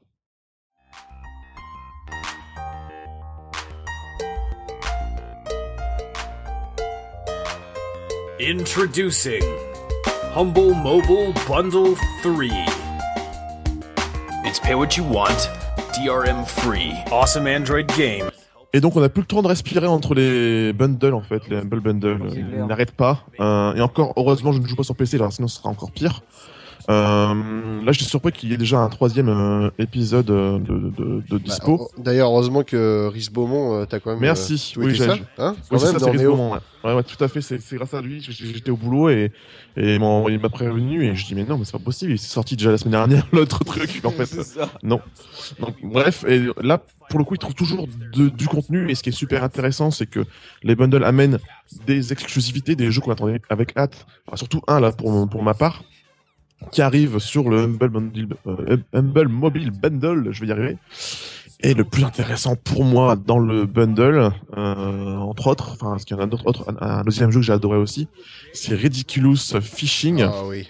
qui est quand même un des grands jeux sur iOS, un des, Ouais, jeux, un des grands jeux casual sur iOS. Et, euh, jeu de Studio Vlambeer, donc là, ouais. ouais, bien, cool qu'il soit. Donc là, ça signe l'arrivée de Ridiculous Fishing sur, sur Android, du coup. ça signe l'arrivée de, ouais, voilà, de- D'accord. de- et ça fait très plaisir. Je trouve, pour le coup, que le jeu ramouille un peu parfois sur mon Nexus 4, mais je pense que bon, Ah, bah tu iras donc avec euh, Julie et Cédric euh, sur la page. euh, voilà, exactement. On est tous avec des vieux devices en fait. On arrive Bah non, même pas, moi non, mais voilà, mais donc du coup, euh, mais ça n'empêche que bah, je, je m'éclate, je suis assez surpris euh, enfin de, de, de diriger un, un, un pêcheur texan, un gros bourrin qui va aller shooter les poissons une fois qu'il les a pêchés. Je trouve ça, Ah ouais.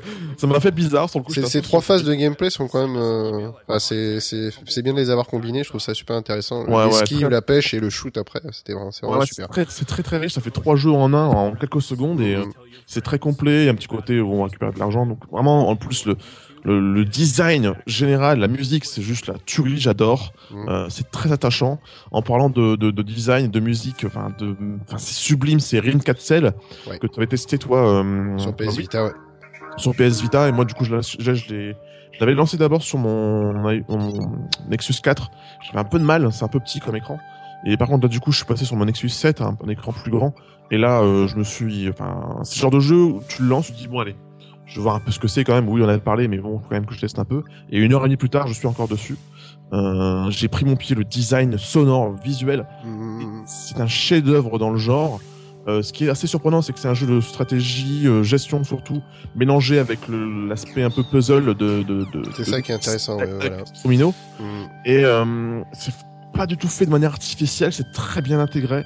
Le, le- ils réussissent à rendre un, un- comment dire attachant des petits rectangles blancs quoi les mignons euh, ils Les sont mignons attachants, qu'on doit, voilà. euh, alors qu'ils sont, sont que des rectangles blancs, quoi. Mais ils ont vraiment réussi ça. Euh, ce qui est surprenant, c'est que le jeu a hum, finalement une, une fin, en fait, dans le sens où ce genre, ce genre de jeu, ça nous amène normalement à jouer longtemps, longtemps, longtemps. mm. En fait, t'as trois trucs à récupérer, et normalement, t'arrives à la fin. Je Voilà. suis arrivé. Moi, je suis quasiment, j'ai réussi à récupérer le deuxième sur trois.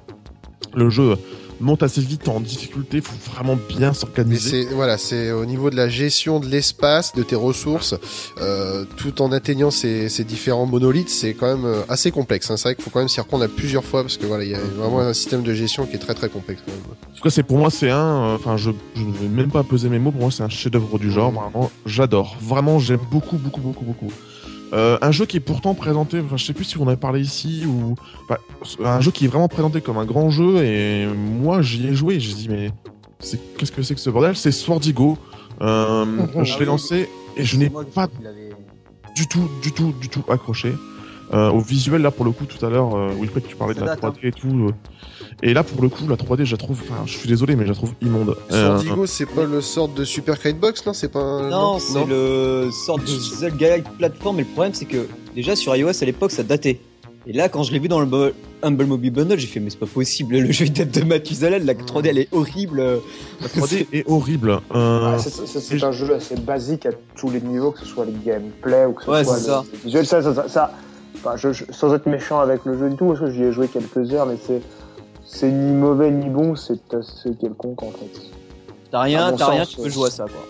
et c'est ce C'est qui est ça, fou, c'est- c'est que c'est ce qui est fou, c'est en lançant le jeu je, je vous jure que c'est vrai je me suis rappelé de, de quand je jouais sur PlayStation 1 où euh, à l'époque on avait il y avait des jeux qui avaient été développés sur la il y a Rosé donc la, la- la PlayStation 1 euh, pour développer et j'avais essayé de jouer des petits jeux indés et je retrouvais le même style d'animation euh, ultra basique et tout. Et donc du coup j'ai pas du tout accroché. Et je suis allé voir les tests. Les gens parlent de belle direction artistique mais hé les mecs vous, vous débarquez de où? De mettre de mettre du 18 sur 20 à ce jeu je, je n'ai pas compris. Certes il y a de l'hommage tout ça mais non vraiment je suis désolé. Euh, Mais je- sur, Andro- sur Android? Ouais, ouais, non, mais sur, euh, sur euh, la, la- la version précédente. Mais euh, là, il sort, à peine sur Android. Mais du coup, là, je n'ai pas compris. Je suis désolé, mais il faut quand même un minimum de, qualité visuelle pour m'accrocher, en tout cas moi personnellement. Euh, c'est pour ça aussi que j'ai plongé vraiment de, bon cœur dans les jeux comme Ridiculous Fishing ou Ring Castle que vraiment j'étais touché tout de suite par la direction artistique. Vraiment j'ai adoré. Et la Sordigo m'a juste euh, rejeté totalement. Euh, dommage pour moi peut-être, peut-être que je passe à côté de quelque chose d'intéressant. Mais en tout cas, moi je n'ai pas du tout réussi à rentrer dans le jeu. Euh, pour Kingdom Rush, euh, c'est un énième, ça fait une, une énième fois que je l'ai euh, en fait sur mes devices. Ouais, ouais, ouais. Euh, c'est un excellent, excellent euh, tower defense. Un class, c'est devenu un classique. Donc vraiment, si vous l'avez pas encore, c'est la bonne occasion. Spell Tower, c'est très bien, sauf que ben, moi, euh, en anglais, je me débrouille, mais pas assez pour pouvoir y jouer comme il faut. C'est un jeu qui mélange un peu le puzzle game et euh, le jeu de réflexion avec des mots, créer des mots. Donc c'est très bien, le design est superbe là aussi pour le coup, mais j'ai du mal à rentrer dedans parce que ben, en anglais, je me débrouille pas assez pour réussir à trouver des, des mots euh, rapidement. Et Epoch, le Epoch 2 vient de sortir euh, sur iOS là. Nous, on a, là, du coup, là, j'ai pu tester un peu Epoch 1. Euh, J'étais surpris. En fait, c'est l'exact inverse de de, de, de Ocean, Ocean oh non, putain. Pourquoi Tu rigoles je me rappelle plus du titre et j'allais lire Ocean Horn et il y en a qui a marqué Ocean Porn. Oui, mais bien, désolé. Ah, je, je, je le ferai plus. Je, le- je le ferai plus, désolé. ça m'a troublé, j'étais parti de le lire. Et donc c'est l'inverse en fait, c'est-à-dire que euh, c'est un jeu qui est léger dans son contenu, enfin en quelque sorte, mais qui pèse très lourd. Entre Echelon Horn qui pèse 100 mégaoctets, 130 mégaoctets, Mmh. là il pèse plus de 500 mégaoctets. Et euh, ça m'a surpris et euh, j'ai eu finalement ce que j'attendais, c'est-à-dire un jeu léché visuellement, euh, on reconnaît vraiment le style Unreal, euh, du moteur Unreal euh, à 15 km. Mmh. Euh, c'est pour moi c'est du casual gaming bien foutu euh, pas pas transcendant euh, c'est il y a un petit côté RPG on peut améliorer et tout moi franchement c'est c'est du casual euh, bien foutu j'en demande pas plus Bah, de toute façon, je- en plus c'est le c'est le premier jeu, je crois, du, du studio Hypercute. Hein. Et je crois Ouais. que c'est des anciens d'Epic, il me semble. Donc euh, ouais donc c'est moi, des gars qui avaient monté leur studio. euh, bon, voilà, je pense que c'était plus une vitrine techno euh, par rapport au, moteur que voilà qu'un qu'un jeu en je lui-même. tout à l'heure vous en parler mais du coup moi, franchement j'ai eu ce que je voulais donc je m'attendais Mmh. pas à comme, il un dit, comme, disait Wilfried, hein, on ressemble à hum, merde, euh, j'ai j'ai plus le nom, ça y est. Euh, que tu- Infinity Blade. Voilà, Infinity Blade, c'est ça. Ouais, ouais, exactement. j'ai eu ce que je voulais je m'attendais pas à un TPS donc euh, voilà j'ai eu ce que je voulais. En tout cas pour les, les, les deux jeux pour moi que, pour lequel le, le, le- surtout en plus Ridiculous Fiction qui arrive du coup sur Android euh, c'est celui-ci et Castle. Vraiment ce sont les deux jeux qui, qui valent vraiment le coup. Epoch sympa Kingdom Rush déjà vu mais c'est toujours aussi sympa. Et les deux autres vraiment j'ai pas accroché du tout. Swordigo vraiment non quoi. Non non non pas du tout. Euh, donc en gros pour résumer pour 5 entre 5 et 10 dollars vous avez la totalité des jeux et les BO toujours les BO c'est très En plus. important surtout pour des jeux comme Red Capsule. Vraiment sublime BO magnifique BO de Castle Ridiculous Fishing super fun vraiment fun. Et en plus euh, comme d'habitude la semaine prochaine euh, il y aura des jeux en plus offerts au moins un ou deux. Donc une fois encore un bundle qui vaut le coup surtout grâce à certains jeux qui relèvent largement le niveau du bundle. Voilà c'est terminé pour cet épisode hyper long hein, mais pour moi il est passé très très très rapidement parce que j'ai adoré y participer vraiment c'était un beau moment grâce à notamment à toi Wilfried qui Oh, nous a oui. apporté vraiment des, des trucs très très très très intéressants euh, on... j'ai du mal à me concentrer avec les conneries qui passent depuis tout à l'heure sur Skype mais euh, vous êtes pas sages les enfants vous êtes vraiment pas sages vous mettez, vous mettez la fessée et un coup de fouet Oh oui. Après- hum. Ah, des donc en tout cas J'adore lui quand il dit ça. en tout cas merci Wilfried sincèrement euh, Ouais, merci beaucoup. Ouais. Merci à vous aussi. Oui, Merci, merci. Et vraiment, ça nous, nous prouve vraiment qu'on fait bien de vraiment de, de soutenir euh, les développeurs indépendants qui mettent leur cœur et leur passion, parce que c'est vraiment, t'as parlé avec cœur et passion de, de ton jeu et ça faisait vraiment très plaisir. Et euh, donc euh, voilà, donc on va se retrouver la semaine prochaine et on souhaite le meilleur pour Forgotten Memories et on se retrouve la semaine prochaine dans un prochain épisode où il n'y aura sans doute pas, et c'est même certain, il n'y aura pas la petite jus, mais on sera entre Non. mecs du coup. Euh, Ouais. plus Allez, on sent ça la bière, c'est parti. ça va être graveleux. et Parce donc que l'émission c'est sera vrai que c'est toujours quoi. très fleuri quand je suis là. Bah oui. Tout à comme fait. la, la- la touche féminine, une princesse, donc voilà, comme il se doit. Attendez-vous à un épisode 88 qui sera deux fois moins long que celui-ci parce que celui-ci dure quasiment une, il quasiment dure, il dure deux émissions donc Ah bon, on se rattrape euh, de l'absence de la semaine dernière, c'est pour ça. Ça. tout à fait, tout à fait. Et puis c'était vraiment très intéressant. Merci les amis, merci encore une fois Wilfried et on se retrouve la semaine prochaine. Bon jeu les enfants. Bonjour. Ciao, bon mobile